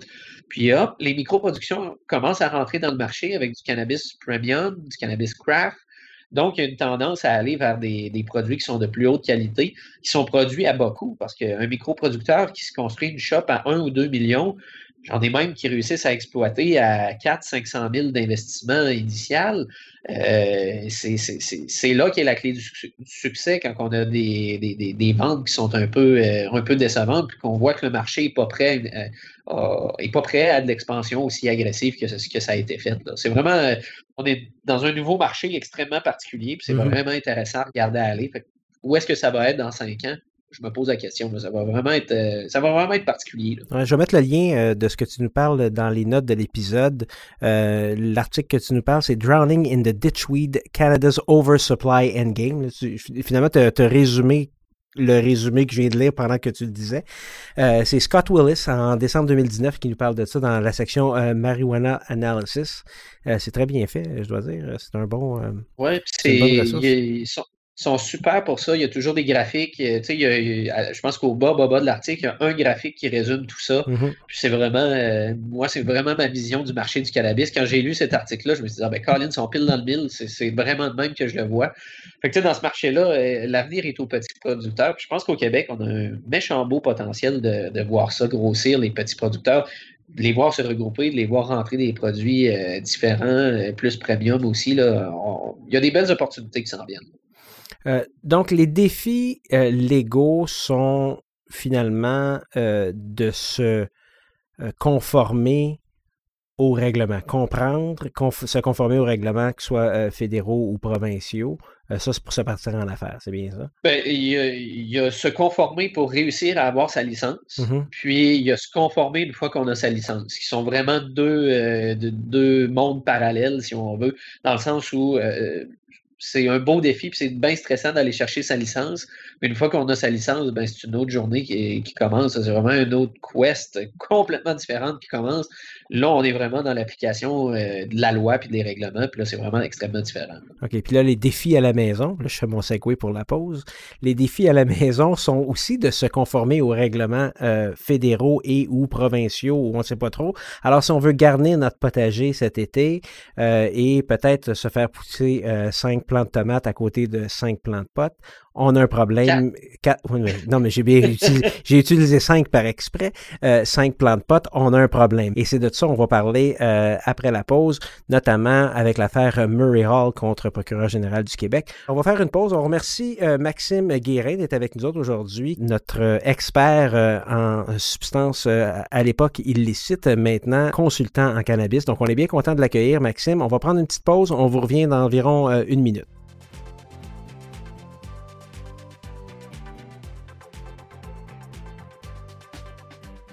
Le podcast Question de preuve, produit et réalisé par Rivercast Media, est une nouvelle façon de suivre différents sujets du domaine juridique dans l'ère du numérique, faire avancer la pratique du droit et faciliter l'accès à la justice. Les avantages de ce format audio sont nombreux, la facilité d'accès et d'écoute, une disponibilité en tout temps, des sujets variés et pointus, une flexibilité de l'apprentissage pour un auditoire ciblé et engagé. Il ne reste que trois mois à la période de formation continue pour compléter vos 30 heures requises par les autres professionnels. La plupart des épisodes de questions de preuve sont reconnus comme activités de formation continue par le Barreau du Québec et la Chambre des notaires du Québec. Jusqu'à tout récemment, l'offre conventionnelle de formation continue était constituée principalement de formations en salle, colloques, congrès ou webinaires à saveur de cours magistraux notre formule de formation par podcast permet de remplir vos obligations, pourquoi pas dans votre voiture ou en vacant à vos occupations habituelles. Faites d'une pierre deux coups. Pour les juristes qui nous écoutent, vous abonner à Question de preuve est gratuit, mais c'est aussi une façon d'obtenir toutes vos 30 heures de formation continue pour aussi peu que 300 En effet, profitez d'un tarif équivalent à 10 l'heure de formation. Tous les détails dans la section Question de preuve du site rivercastmedia.com.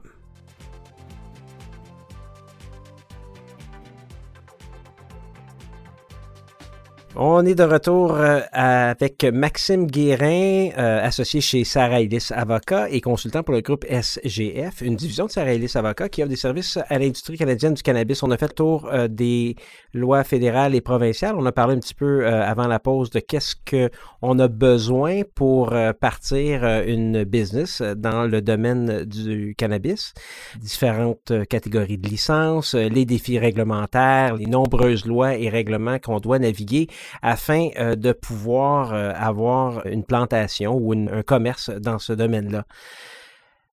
Maxime Guérin, cependant, a quand même été interpellé par euh, des clients dans l'affaire Murray Hall contre le procureur général du Québec, puisque en 2019, tu as déposé une demande introductive d'instance dans laquelle tu demandais de faire invalider deux articles de la loi provinciale et c'est devenu un peu euh, une cause phare qu'on a appelée la, cause des quatre plans.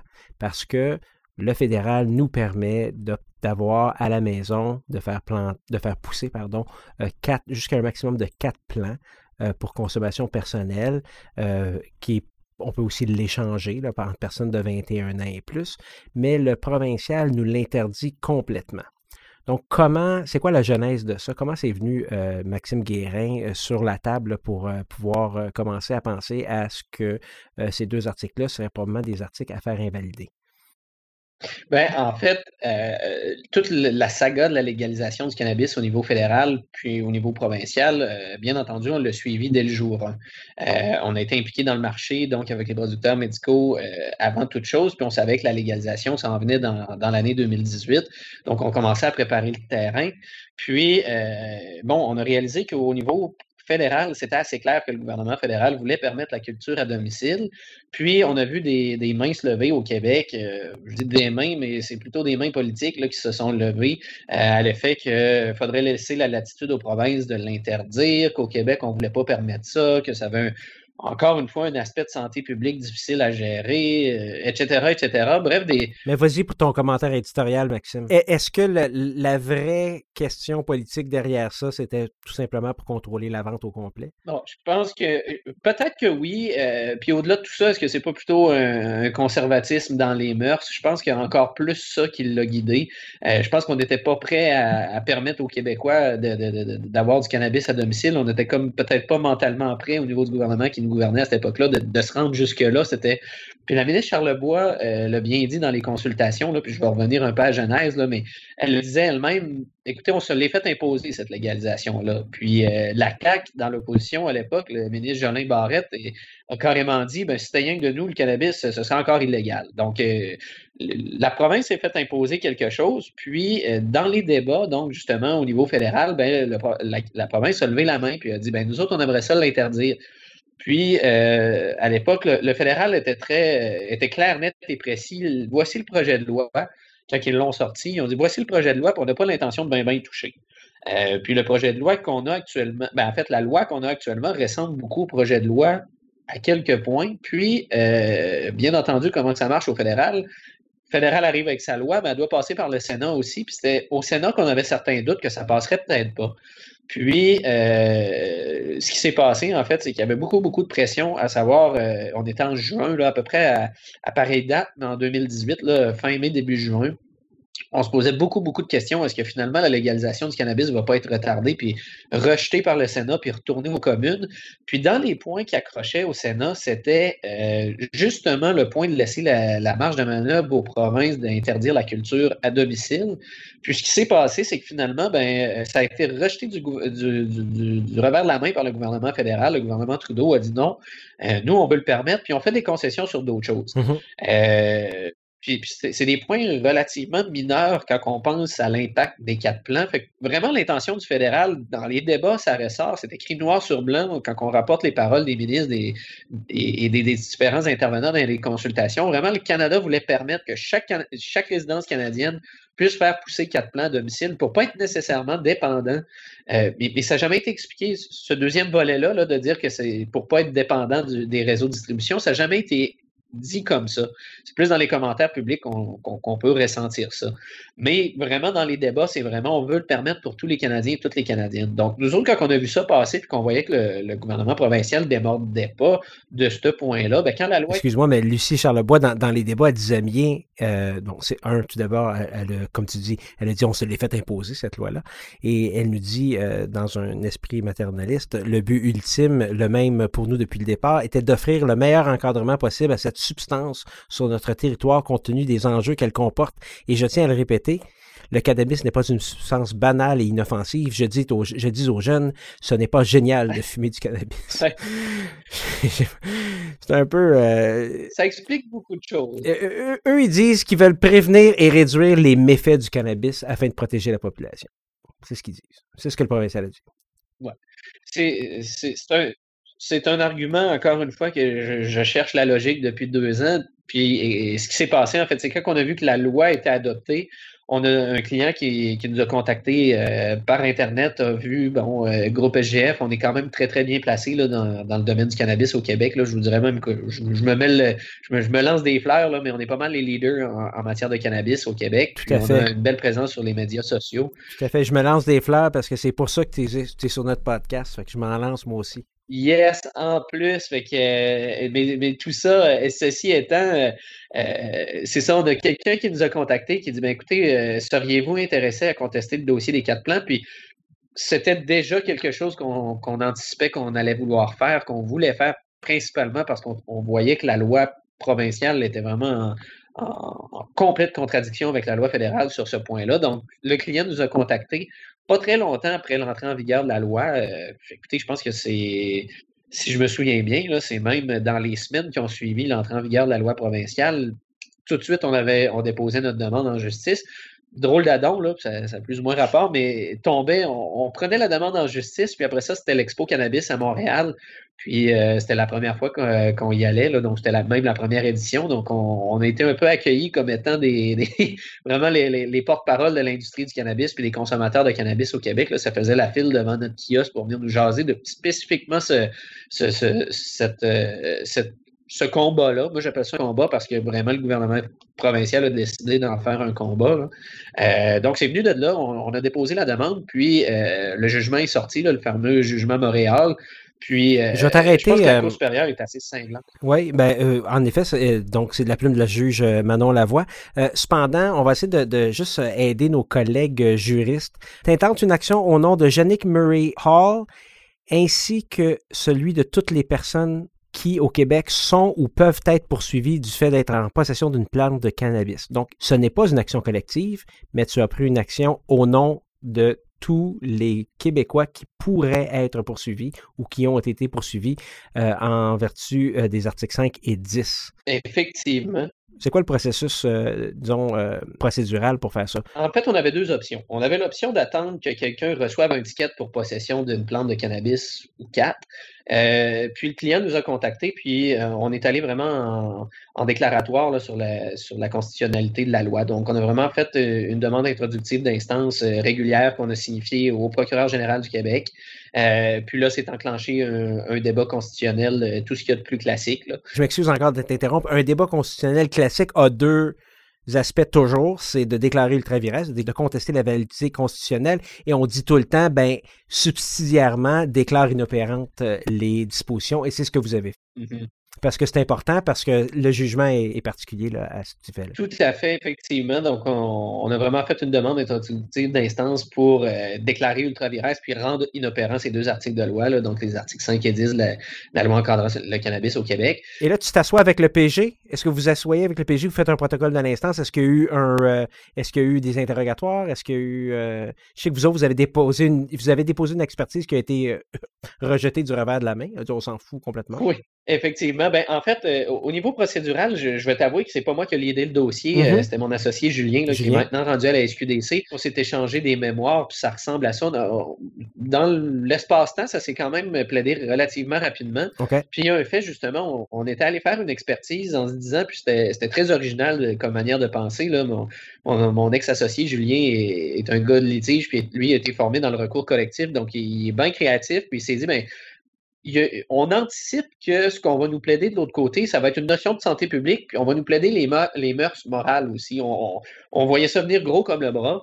Donc, on s'est dit, on va se prémunir comme ça. Donc, on a fait faire une expertise par euh, M. Hubert Marceau, qui est un chimiste euh, au laboratoire Phytochemia à Saguenay, laboratoire qui est spécialisé dans l'analyse euh, de la chimie des plantes, puis qui ont leur licence d'analyse pour le cannabis. Puis, on est venu essayer d'établir devant la Cour, ben, euh, est-ce que le cannabis est si dangereux que ça? Puis est-ce que c'est si moralement répréhensible que ça?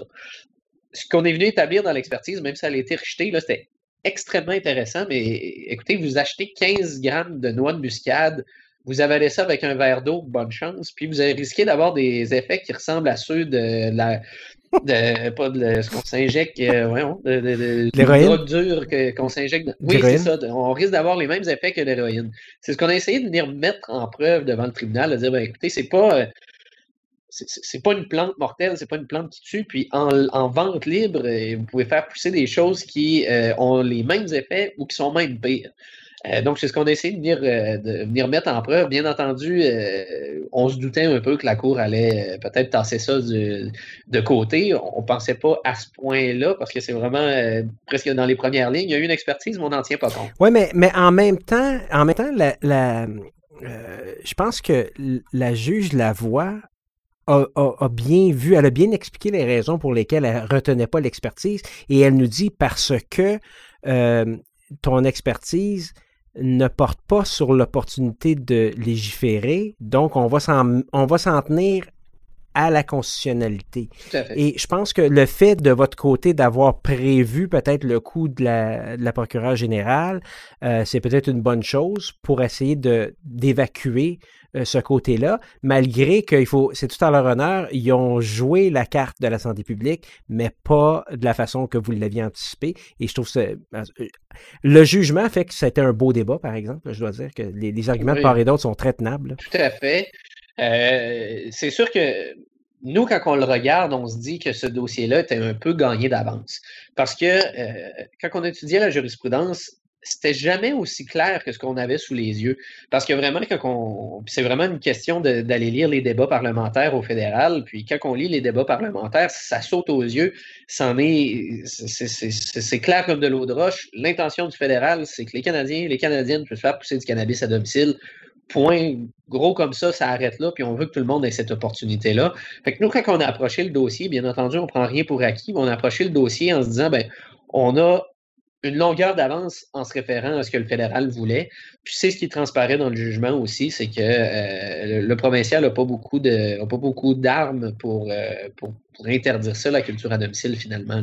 Mais euh, la procureure générale avait quand même un bon argument de dire que euh, on a la compétence en matière de santé et sécurité de la population et que si c'était de toute façon au pire, c'était une compétence mixte, puis le cas d'une compétence mixte, la, la Cour ne pourrait pas intervenir de toute façon. Oui, mais ça a été, euh, ça a été écarté relativement facilement, tant qu'à moi. Là, puis c'était vraiment notre argumentaire aussi. Là, puis, les, les motifs de la juge sont extrêmement exhaustifs. Je ne pas nécessairement embarquer dans les décortiquer un par un. Mais c'est vrai que le problème que quand tu étais là, c'est euh, ça avait l'air un peu plus facile, mais dans son jugement, le juge Lavoie euh, quand même explique bien les raisons pour lesquelles elle écarte les arguments euh, de la, la procureure générale, puis c'est intéressant de le lire de, cette façon-là aussi. Effectivement, puis, tu sais qu'il y a une tendance qui n'est pas rapportée dans, le jugement, mais que je pense qui, peut-être a eu une influence, peu importe, là, mais, mais c'est une tendance qui existe dans les tribunaux actuellement, à l'effet que tout ce qui est sanctionné le cannabis maintenant depuis la légalisation, on est beaucoup, beaucoup, beaucoup moins enclin à criminaliser les gens pour une substance qui est rendue légale.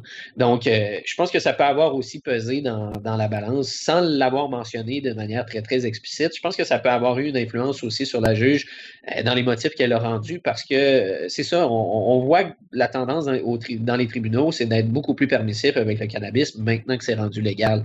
Puis, si on s'attarde à des décisions qu'il y a eu ailleurs dans d'autres provinces, ben c'est vraiment la tendance. On est vraiment un peu plus conservateur au Québec, mais la tendance canadienne est vraiment à l'effet d'avoir une, petite relaxation au niveau des condamnations, ces choses-là. Donc, nécessairement, j'ai pas le j'ai pas l'extrait du jugement sous les yeux, là, mais il y, a, un moment où est-ce qu'on vient dire que le cannabis, ben, c'est maintenant rendu légal, donc il faut quand même le traiter comme une substance légale.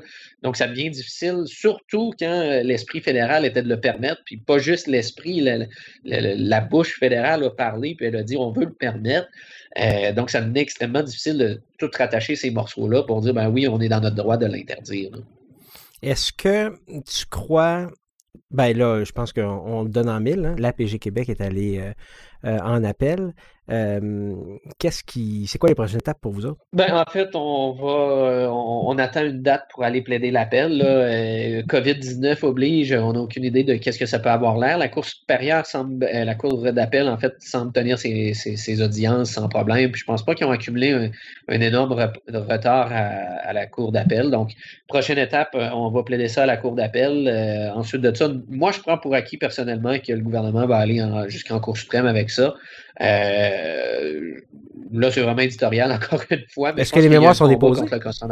Les mémoires sont déposées. Le nôtre a été déposé euh, pas longtemps avant la COVID. Donc, on s'attend à avoir une date euh, relativement proche, mais c'est ça. moi, personnellement, je, prends pour acquis qu'on s'en va en Cour suprême avec ça parce qu'il y a vraiment une guerre contre le consommateur de cannabis au Québec. Je pense qu'on est vraiment dans une province où est-ce que. Ben, moi, je fais souvent des blagues avec ma conjointe. Je dis, bon, ben, encore une décision du Québec, on va être déménager en Ontario tu sais, moi, ma profession, mon, mon, mon, mon, pain, mon beurre, c'est vraiment le cannabis au Québec. Donc, euh, nécessairement, chaque décision du gouvernement sur le cannabis a une influence sur ma perspective de, de la légalisation du Québec. Puis, on est vraiment l'enfant pauvre du cannabis au Canada. Donc, moi, je, je vois vraiment aucune surprise dans le fait qu'ils vont aller jusqu'en Cour suprême avec ça. S'ils vont pas, on va dire tant mieux, ils ont mis de l'eau dans leur vin, puis euh, ils acceptent que ça fait maintenant partie de la, société, mais je pense qu'on n'est pas encore rendu là. C'est quoi les options? C'est de s'en aller euh, en, appel de décision ou de changer leur loi ou d'abroger tout simplement les articles 5 et 10? Il n'y a, pas beaucoup d'options. Effectivement. 5 euh, pourrait être un peu réécrit. Mais l'article 10, au niveau du nombre de plantes, euh, il n'existe tout, simplement plus. Dans le jugement, on le souligne aussi, euh, si je me souviens bien, ben en fait, on le dit carrément qu'une des solutions, ce serait de, justement modifier la loi pour encadrer la possession des quatre plants domicile, un peu comme la Colombie-Britannique l'a fait. En Colombie-Britannique, si on se promène sur le trottoir et qu'on voit une plante de cannabis en public, donc à partir d'un espace public dans votre résidence privée, ben, on vous donne une amende parce que vous n'avez pas été discret avec votre cannabis, ce qui semble quand même être euh, un moyen raisonnable d'encadrer ça. Euh, il y a d'autres provinces, si je me souviens bien, qui ont dit ben faut, si vous faites ça à l'extérieur dans vos jardins, il ne faut pas que ça dépasse tant de pieds, il euh, faut que vous contrôliez les odeurs, ces choses-là. Ça, ça serait quelque chose de raisonnable dans l'encadrement de, de, de, la culture à domicile, mais de l'interdire complètement, puis je pense que c'est vraiment là le, le cœur de la décision, c'est que de l'interdire complètement, ben là, on va à l'encontre de, l'intention fédérale, donc on est ultra viresse. Moi, dans la vie, je fais pas de litige, j'ai abandonné ce volet-là parce que je ne suis pas un gars de confrontation, je suis plutôt un gars de, compromis. pense que ça serait un beau compromis de dire, ben écoutez, euh, faites-le pousser vos quatre plans, fichez-nous la paix avec ça, mais faites-le discrètement. Je pense que ça, ça serait un beau, un, bon, un bel entre-deux. Est-ce que, je parle plus de statistiques ou de ce que tu connais du marché, est-ce que c'est de toute façon un enjeu vraiment très grand au Québec, le nombre de personnes qui ont quatre plans chez eux? C'est pas un enjeu euh, énorme, honnêtement. Euh, puis il y a beaucoup, beaucoup de monde qui se disent ben écoute, je vais faire pousser mes quatre plans, puis il me donnera une amende, puis tant pis, là, À date, depuis deux ans, presque deux ans, j'ai entendu une seule et unique personne qui m'a qui m'a contacté en 2020 pour me dire ben la police est débarquée, j'avais un plan, ils m'ont donné une étiquette. Euh, on leur a conseillé de plaider non coupables puis d'invoquer euh, Montréal et, ce qui s'en vient. Euh, donc, nécessairement, c'est pas, je vous dirais que c'est pas la priorité des forces policières d'aller voir chez les gens, avez-vous quatre plants de cannabis? Puis de l'autre côté, ben, il y a beaucoup de gens qui ont des prescriptions médicales puis qui en font pousser à domicile. Puis ils n'en font pas pousser à domicile 4. Là. On parle de 100 plants, 200 plants à domicile ou dans des lieux, des lieux cachés. Oui, tout à fait. Là, euh, on a des gens, euh, des cas très proches et personnels, on a le droit de faire pousser beaucoup de plants à domicile sans problème. OK, juste euh, pour revenir un petit peu à ce que tu disais tout à l'heure, la juge Lavoie, en effet, quand elle parle de la validité de la loi elle-même et non pas des deux articles, elle dit clairement que le tribunal est également d'avis que la loi provinciale, qui encadre notamment l'usage, la vente et la promotion du cannabis, constitue une loi constitutionnellement valide. Donc, la loi encadrer des, des, des, des, usages, dans ce cas-là, la vente et la promotion, c'est tout à fait constitutionnellement valide. Ça fait partie du champ de compétences provincial, mais elle n'est pas convaincue que les articles 5 et 10 vont, par exemple, dans ce sens-là. Oui, c'est ça. Ben, c'est qu'en fait, on, ces deux volets-là, la, distribution puis la vente, c'est vraiment euh, le fédéral l'a vraiment délégué dans, la Cour des provinces. Puis ça, là-dessus, je pense que c'est assez clair, net et précis que c'est une prérogative provinciale, donc effectivement. Mais là, quand on rentre dans des spécificités comme l'interdiction des quatre plans, ben là, on est vraiment dans le quad qui, est permis par le fédéral, puis qui n'est pas juste permis, qui est voulu. Là. Fait que je pense que la nuance est là, effectivement. Ben, tout à fait. Écoute, je pense que ça va être très intéressant de voir qu'est-ce qui va se passer en appel. J'espère que tu vas venir nous euh, parler de, de, ça lorsque le jugement aura été rendu. Ben oui. Euh, nous autres, de notre côté, on va faire les suivis, annoncer la date euh, que les plaidoiries seront faites. Peut-être que vous allez avoir bien tout le monde dans votre salle, je ne sais pas. Effectivement. Écoute, si on a le droit, parce que comme c'est parti là, ça risque d'être compliqué. oui, c'est ça. Ben, je te remercie pour ça. À tous les épisodes, je demande à mon invité un outil, un item, une application, un ouvrage, n'importe quoi qui est un incontournable dans ta vie professionnelle. Là, j'ai un peu peur, Maxime Guérin, de te demander qu'est-ce que qu'est-ce que tu te sers à tous les jours. Mais pour toi, Maxime Guérin, qu'est-ce qui est nécessaire dans ta pratique? Qu'est-ce que tu te sers à tous les jours que tu voudrais partager avec nous Euh, dans ma pratique, le, règlement sur le cannabis puis les guides de demande des licences de Santé Canada. Euh, euh, mon rôle à moi en tant que consultant, c'est c'est pas tant de, dire aux gens, ben voici comment ça marche, puis débrouille. On, on va prendre une recette, on va l'appliquer, puis on copie, on colle, on envoie ça. Non, c'est beaucoup plus. Ben, la loi prévoit tout cet ensemble de choses-là. Donc, voici un guide qui va vous aider à l'appliquer, puis moi, je vais être là pour vous coacher à l'appliquer. Je vous prends par la main, puis je vous explique comment l'appliquer. Donc, règlement sur le cannabis, c'est vraiment mon outil numéro un en matière légale, le, règlement. Il n'y en a pas encore d'annoté. Peut-être qu'un jour, je vais me lancer là-dedans, mais c'est le temps manque un peu. Euh, puis l'outil au niveau euh, culture, puis euh, vraiment comprendre la plante de cannabis, c'est les guides de Ed Rosenthal, Growing, Growing Cannabis. Euh, ces, choses-là, je, vais juste aller chercher le vrai nom. Ben comme un Il me semble que c'est Cannabis Growers Handbook ou quelque chose du genre. Euh, c'est vraiment c'est la référence. On a des clients qui nous posent des questions des fois. Euh, écoute, on devrait partir comment dans l'hydroponie, dans, l'aéroponie, peu importe. on dit ben écoute, va lire Ed Rosenthal. tu vas avoir une idée de ça fait quoi, ça mange quoi en hiver, toutes ces méthodes-là. Ça va te permettre de prendre une belle décision. Mais je dirais qu'il y, a une grosse partie de notre savoir personnel là-dedans, de notre expérience dans le milieu. Là. Moi, je suis moi-même producteur maintenant, là, fait qu'il y, a, un gros, euh, il y a un gros bout de la pratique où ce qu'on dit, ben regarde, j'ai l'expérience pour te dire, ben voici comment ça va, ça va marcher. Mais vraiment, le, règlement sur le cannabis, c'est un must. C'est euh, Mariana Growers Handbook, Ed Rosenthal. Juste pour vous donner une petite, juste pour vous donner une petite idée, là, Goodreads a 4.5 sur 5 et 97% euh, des gens like this book. Mais là, tout dépend. tout dépend dans quel contexte tu lis. Là. Ouais, c'est ça. Mais, mais c'est une brique, euh, pour vrai, extrêmement intéressante. Quelqu'un qui ne connaît pas ça. 923 pages. Ouais, quelqu'un qui peut avoir une belle idée de ça marche comment, puis c'est quoi le cannabis, on cultive ça comment. Pas nécessairement la plante, euh, c'est quoi la plante, là, mais vraiment comment on le cultive. C'est vraiment super intéressant. Là. On, nous montre autant des setups pour faire ça dans, dans Grange chez Grand-Papa ou le faire de manière euh, commerciale. Fait que c'est vraiment bien, bien réfléchi.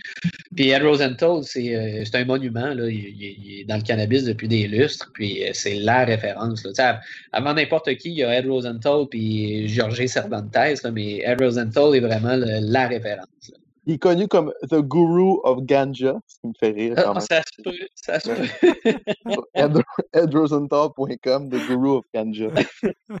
Mais c'est ce qui est cool dans, dans ce domaine-là, pour vrai, c'est que euh, en tout cas, moi, personnellement, avec le COVID, je pense qu'on est en train de tous réaliser qu'on est confortable à travailler chez nous. Puis c'est pas parce que tu un investon qui a sur le dos que tu travailles mieux. Là, et puis moi, dans le cannabis, j'ai réalisé ça.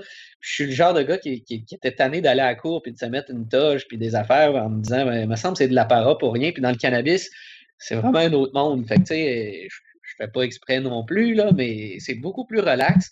Puis, euh, tu sais, on rentre dans un monde où il y a beaucoup de gens passionnés là-dedans. Fait que moi, des fois, je reçois des gens dans mon bureau, puis on parle pendant trois puis quatre heures, puis on est vraiment plus rendu dans le business. On est juste rendu parler de cette, de cette passion-là qu'on a. Puis, je pense qu'il faut que les gens commencent davantage à le voir comme une passion. Il y a vraiment des gens qui sont passionnés par ça. C'est de l'horticulture comme autre chose, mais de l'horticulture sur une plante vraiment particulière. Puis en plus, elle a, euh, elle a des fruits particuliers. c'est vraiment. Euh, en tout cas, moi, personnellement, je, vraiment, euh, je me sens vraiment à ma place dans ce domaine-là. Puis on n'est pas beaucoup d'avocats, honnêtement, à faire ce que je fais, là, à le faire à temps plein comme je le fais. On est peut-être un ou deux. puis sinon, ben, il y a des gros bureaux qui ont des divisions pour les, les gros producteurs, si on veut. Là. Fait que, je suis vraiment dans un, vraiment une bébite un peu parmi les, avocats. Là, puis euh, c'est ça, c'est très drôle parce que on va, euh, on va visiter des, fermes, ces choses-là. Puis quand on a le temps et qu'on sait qu'on ne prend pas le véhicule avant quelques heures, ben, la première chose qu'on fait, c'est est-ce qu'on peut y goûter? Puis je, veux dire, ça, ça, peut choquer un peu les idées quand on y pense, puis euh, l'honneur, la profession, ces choses-là j'ai un collègue sur mon étage là, qui lui est vraiment c'est le gars des permis d'alcool. Il est rendu très âgé, là, il est rendu dans la 80, là, mais euh, une époque où c'était il y avait la grande allée au complet comme client faisait les demandes de permis pour les gelosos de ce monde, ces choses-là. Puis il faisait ça, là, il allait dans les. Il me compte ça souvent, il allait dans les, dans les vignobles, puis la première chose, c'est est-ce qu'on peut essayer ton produit? Parce que c'est quand même ça, pourquoi on va te chercher un permis, tu sais. C'est un peu le même réflexe dans le cannabis. Il faut juste enlever les stigmates autour. Euh, c'est difficile, particulièrement au Québec. Là, des fois, on va en Ontario, puis c'est vraiment pas la même chose. En Ontario, euh, c'est cannabis friendly au bout. Là, tu te promènes dans le centre-ville à Toronto, puis ça va sentir le pot un peu à gauche, à droite. Puis, tu sais, en tant que gars qui navigue là-dedans, mais ça me réconforte à chaque fois que j'y vais.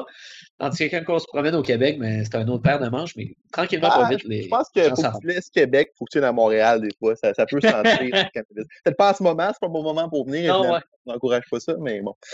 euh, puis euh, moi, je voterais tu as dit que le bon, on parlait de fruits particuliers euh, pour le cannabis. Moi, je pense que ce serait un bon nom d'épisode. Fruits particuliers. Je, soumets mon. Euh, ça va. Oui, c'est bon, ça, c'est excellent.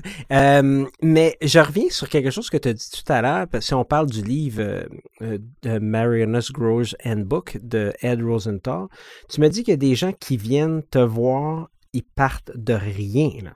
Donc, qui ont juste le goût oui de faire pousser ça? Oui, euh, c'est c'est difficile parce que ça prend de la passion. Hein. Ça prend de la passion puis de la patience dans ce domaine-là. Puis il faut, être conscient que on part un projet qui n'est pas facile à rouler. Ce n'est pas parce qu'on a notre licence que soudainement euh, ça devient un monde de licorne. Au contraire, les défis font juste arriver. Là. Euh, particulièrement dans un marché qui est en train de se contracter. Fait on a des gens qui sont vraiment juste des businessmen ou qui voient une opportunité, qui veulent se lancer là-dedans. Puis, euh, faut les entourer, puis c'est vraiment l'avantage qu'on a, c'est qu'on a un réseau de contacts extraordinaire. Fait que euh, quelqu'un qui m'arrive avec ce, but-là, dire ben moi, je vais me partir dans le cannabis, pour être franc avec vous, ça n'arrive plus en 2020. Même à partir du 8 mai 2019, mm. on dirait que ça, a changé la donne.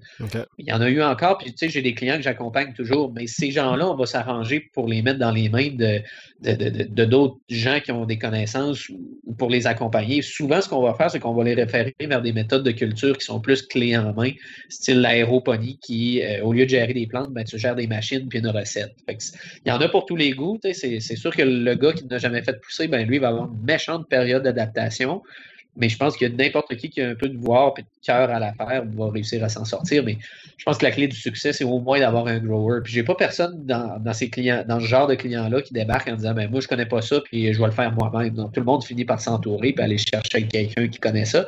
Puis au Québec, ce qui est vraiment intéressant, puis c'est un peu notre but quand on est parti, moi puis Minicana, quand on faisait nos consultations au tout début, c'était de faire émerger les, les talents du Québec. Parce que des gens qui ont été dans le noir, qui ne sont jamais fait pincer, il y en a une panoplie, puis ces gens-là ont un, talent extraordinaire à faire pousser des fruits particuliers, encore une fois, qui n'étaient pas à la mode, puis qui, au contraire, étaient extrêmement interdits, même voire criminels. Euh, puis là, ces gens-là tombent dans un marché où est-ce que ce qu'ils ont fait dans le passé, ben, c'est rendu légal et accepté, acceptable. Donc, euh, c'est vraiment c'est vraiment, vraiment plaisant d'aller chercher tous ces talents-là. Euh, tu sais, j'ai un gars qui il voulait se partir dans, le commercial, puis il trouvait ça beaucoup trop exigeant, trop compliqué. Lui, il a toujours fait ça sur sa grange, chez eux, sur son terrain, puis il a les rastas au bas des fesses, puis ce gars-là fait des produits incroyables. Puis malheureusement, ben, le régime est trop serré pour lui, puis il n'a pas envie d'embarquer là-dedans. Mais c'est quand même quelqu'un qu'on a découvert, puis avec qui qu'on fait euh, de la recherche de génétique, ces choses-là de, manière serrée, puis c'est vraiment super intéressant. Fait que, il y en a vraiment pour tous les goûts, puis c'est, je pense que tranquillement, là, on va enlever les stigmates, puis finalement, le Québec va finir par se réveiller. En tout cas, c'est mon espoir. Là, là mon, euh, mon, outil va être un peu plate là, par rapport à, ce que tu nous dis là.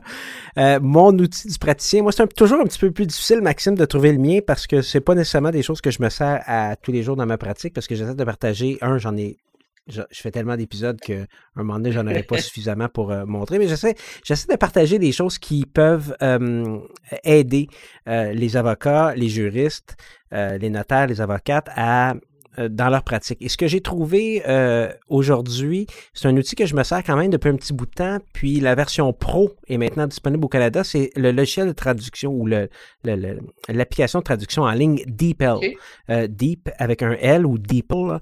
donc, comme je disais, la version pro est disponible au Canada. DeepL est probablement la meilleure solution de traduction disponible en ligne aujourd'hui.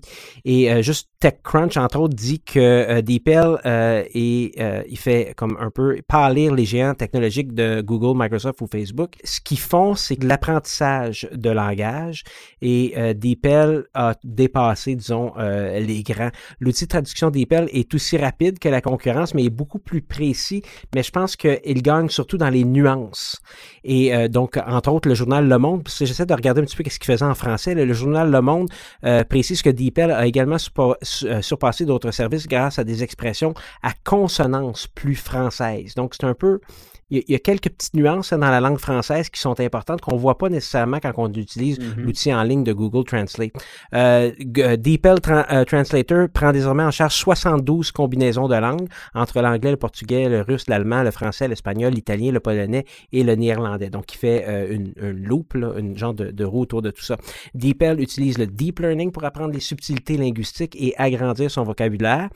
C'est gratuit à utiliser, un petit peu comme Google Translate, là, juste aller sur le site de DeepL mais il y a une version pro, et c'est là qui est important pour les, euh, les juristes, les avocats des avocats, euh, qui est la version pro qui est maintenant disponible au Canada et est intéressante parce qu'elle permet de garder les textes qu'on veut traduire confidentiels. Donc, lorsqu'on fait une traduction de texte complet, donc on n'a pas vraiment de limite de, mots, euh, elle efface la traduction qu'on a fait. Donc, elle ne garde pas de traces. Question euh, totalement indiscrète, ça coûte une fortune parce qu'il y en a qui ne sont pas donnés. Non, non, non, pas du tout. Fait que la version Pro permet aussi de d'intégrer les outils de traduction, donc le API, là, donc euh, l'interface de programmation, à son propre site ou à son propre euh, logiciel et c'est 9 piastres par mois. Donc, euh, à ces prix-là, juste le simple fait de garder la confidentialité, euh, le barreau est très fort là-dessus. Moi, je, suis tout à fait d'accord de toute façon. il y a tout, un aspect euh, confidentiel. Toi, Maxime, tu es dans un domaine que probablement que tu ne veux pas nécessairement ébruiter plein de choses. On ne sait jamais qu'est-ce qu'on met sur Internet, qu'est-ce qui est intercepté, qu'est-ce qui revient, qu'est-ce qui ne revient pas, qui peut prendre une idée ou quoi que ce soit. On, on veut traduire un brevet. ben, le brevet, à partir du moment où on le dépose en ligne, il est public. Donc, est-ce qu'on se fait intercepter? C'est une autre chose. Mais là, avec DeepL, euh, ça prévoit ça, donc ça efface la traduction un coup qu'elle est revenue. Donc, je pensais que c'était un, outil qui était intéressant à partager. Alors, c'était mon outil du praticien pour moi pour cet euh, épisode-là. Et toi, euh, Maxime, projet à venir, conférence, enseignement, livre, ça a l'air que tu vas faire une loi à noter, c'est ce qu'on a entendu tantôt. Ben, j'aimerais ça un jour peut-être me lancer là-dedans, mais euh, écoute, je, gère un peu deux pratiques. Ben, en fait, je, suis comme dans deux, dans, deux organisations en même temps. Donc, j'ai le volet consultation de groupe SGF mm-hmm. que je travaille en collaboration avec Mendicana parce qu'ils ont l'expertise au niveau de la plante puis de l'optimisation. Mais je suis aussi associé chez Mendicana. J'ai 20% des parts euh, chez eux. On est nouvellement euh, licencié, la première microproduction au Québec. Fait que ça vient avec son lot de défis. Le, gros de mes efforts est concentré sur euh, le développement de clientèle, la clientèle actuelle au niveau des SGF, puis vraiment au niveau de la conformité réglementaire chez, chez Miniscana. Fait un projet à la fois, mais euh, il y, a, beaucoup de choses qui s'en viennent. Puis je pense que le, projet le plus, euh, le plus motivant à court moyen terme, c'est vraiment de réunir tous nos, nos clients microproducteurs pour faire en sorte qu'ils s'intègrent bien dans ce, dans ce marché-là. Puis on, on devient un peu, euh, au fur et à mesure de tout ça, une courroie de transmission pour faire en sorte qu'ils ne sont pas tout seuls dans leur coin, mais qu'ils font partie d'une communauté. Fait qu'on se sent un peu euh, responsable, si on veut, de ça. Fait que c'est un beau défi de, rentrer ces gens-là dans, notre giron puis de s'assurer que, c'est profitable pour tout le monde. Bon, moi, je vais publier euh, ton LinkedIn. On te rejoint comment? Euh, directement au bureau, je Oui, ben, le info à commercial groupe sgf.ca, c'est vraiment la méthode pour nous rejoindre. Euh, moi, je m'arrange tout le temps que ma boîte de courriel soit à zéro non lu, fait que d'habitude, quand ça rentre, euh, c'est réponse assez rapide. Fait que c'est vraiment la meilleure manière. Sinon, mon cellulaire aussi est pas mal disponible, mais dans la signature courriel. Fait que vous êtes mieux de prendre contact avec moi par courriel, je vous réponds, puis là, ben, c'est là qu'on me rejoint. Bon, ben, tenez le pour dire. Je tiens à remercier Maxime Guérin pour être venu discuter d'un sujet tout nouveau en droit commercial et civil. C'était une exclusivité du droit criminel il n'y a pas si longtemps. Je vous invite à communiquer avec lui pour tous vos besoins en matière de cannabis. Je veux évidemment dire vos besoins légaux concernant l'utilisation, l'usage et la production commerciale de cannabis. merci pour l'invitation en passant, c'est très apprécié. Puis moi, j'ai pour m'en dire que plus on en parle, plus on, le fait connaître. je dis le cannabis, mais en fait, l'industrie du cannabis, on la fait connaître. Donc, euh, parlez-en bien, mais parlez-en surtout, euh, parlons-en. Je pense qu'il faut, vraiment que, particulièrement au Québec, il y ait de plus en plus de gens qui, se mettent à en parler. Merci aussi à James Patrick, mon recherchiste, qui était particulièrement relax dans la préparation de cet épisode. Finalement, merci à Constance qui s'occupe maintenant de naviguer dans le merveilleux monde du financement corporatif d'un startup. Donc, on ajoute une nouvelle corde à son arc puisqu'elle est déjà webmestre, comptable, directrice du marketing, des réseaux sociaux, des coms et de la gestion en général. Le mot-clé pour cet épisode est possession. Il sera nécessaire pour obtenir votre attestation de formation continue dans la section Questions de preuve du site rivercastmedia.com. Nous avons plusieurs épisodes qui seront publiés dans les prochaines semaines. On ne fait qu'attendre nos confirmations du barreau du Québec. On publie une à la fois, alors ne les manquez pas. Abonnez-vous, faites subscribe dans votre application de podcast pour écouter gratuitement et recevoir automatiquement nos épisodes.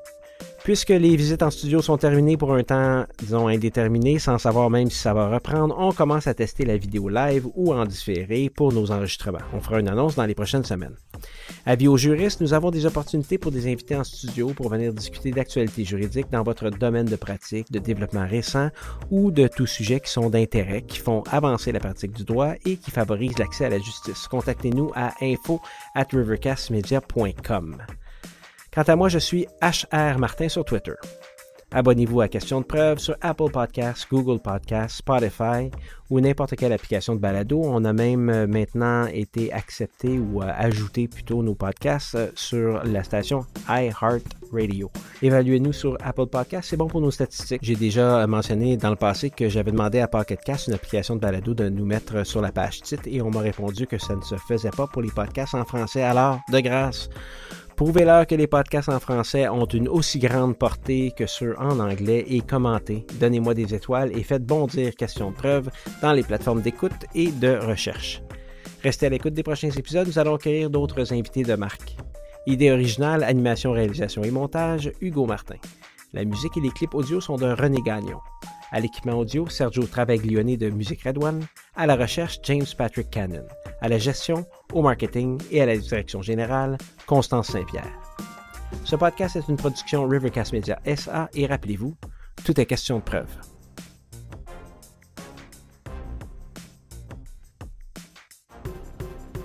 Cet épisode de Questions de preuve vous est présenté par Nota Bene, la plateforme de notification électronique de LRM Huissier de Justice. Je pourrais dire ma plateforme de notification électronique parce que je l'utilise. Je vous en parlerai pas autrement. Notifier avec Nota Bene, c'est facile. Remplissez le formulaire de notification, créez un seul envoi pour notifier plusieurs destinataires, ajoutez des informations détaillées sur la documentation transmise, téléversez vos documents et, si vous le voulez, choisissez une protection supplémentaire par code d'accès.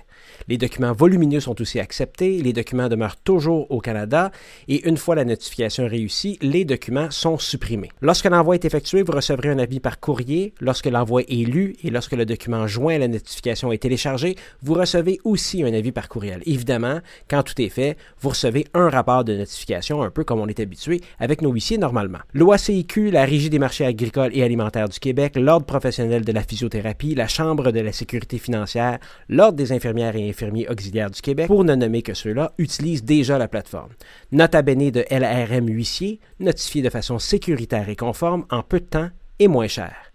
Nota bene de lrmhuissier.com, votre nouvelle façon de notifier. lrmhuissiers.com, lrmhuissiers.com.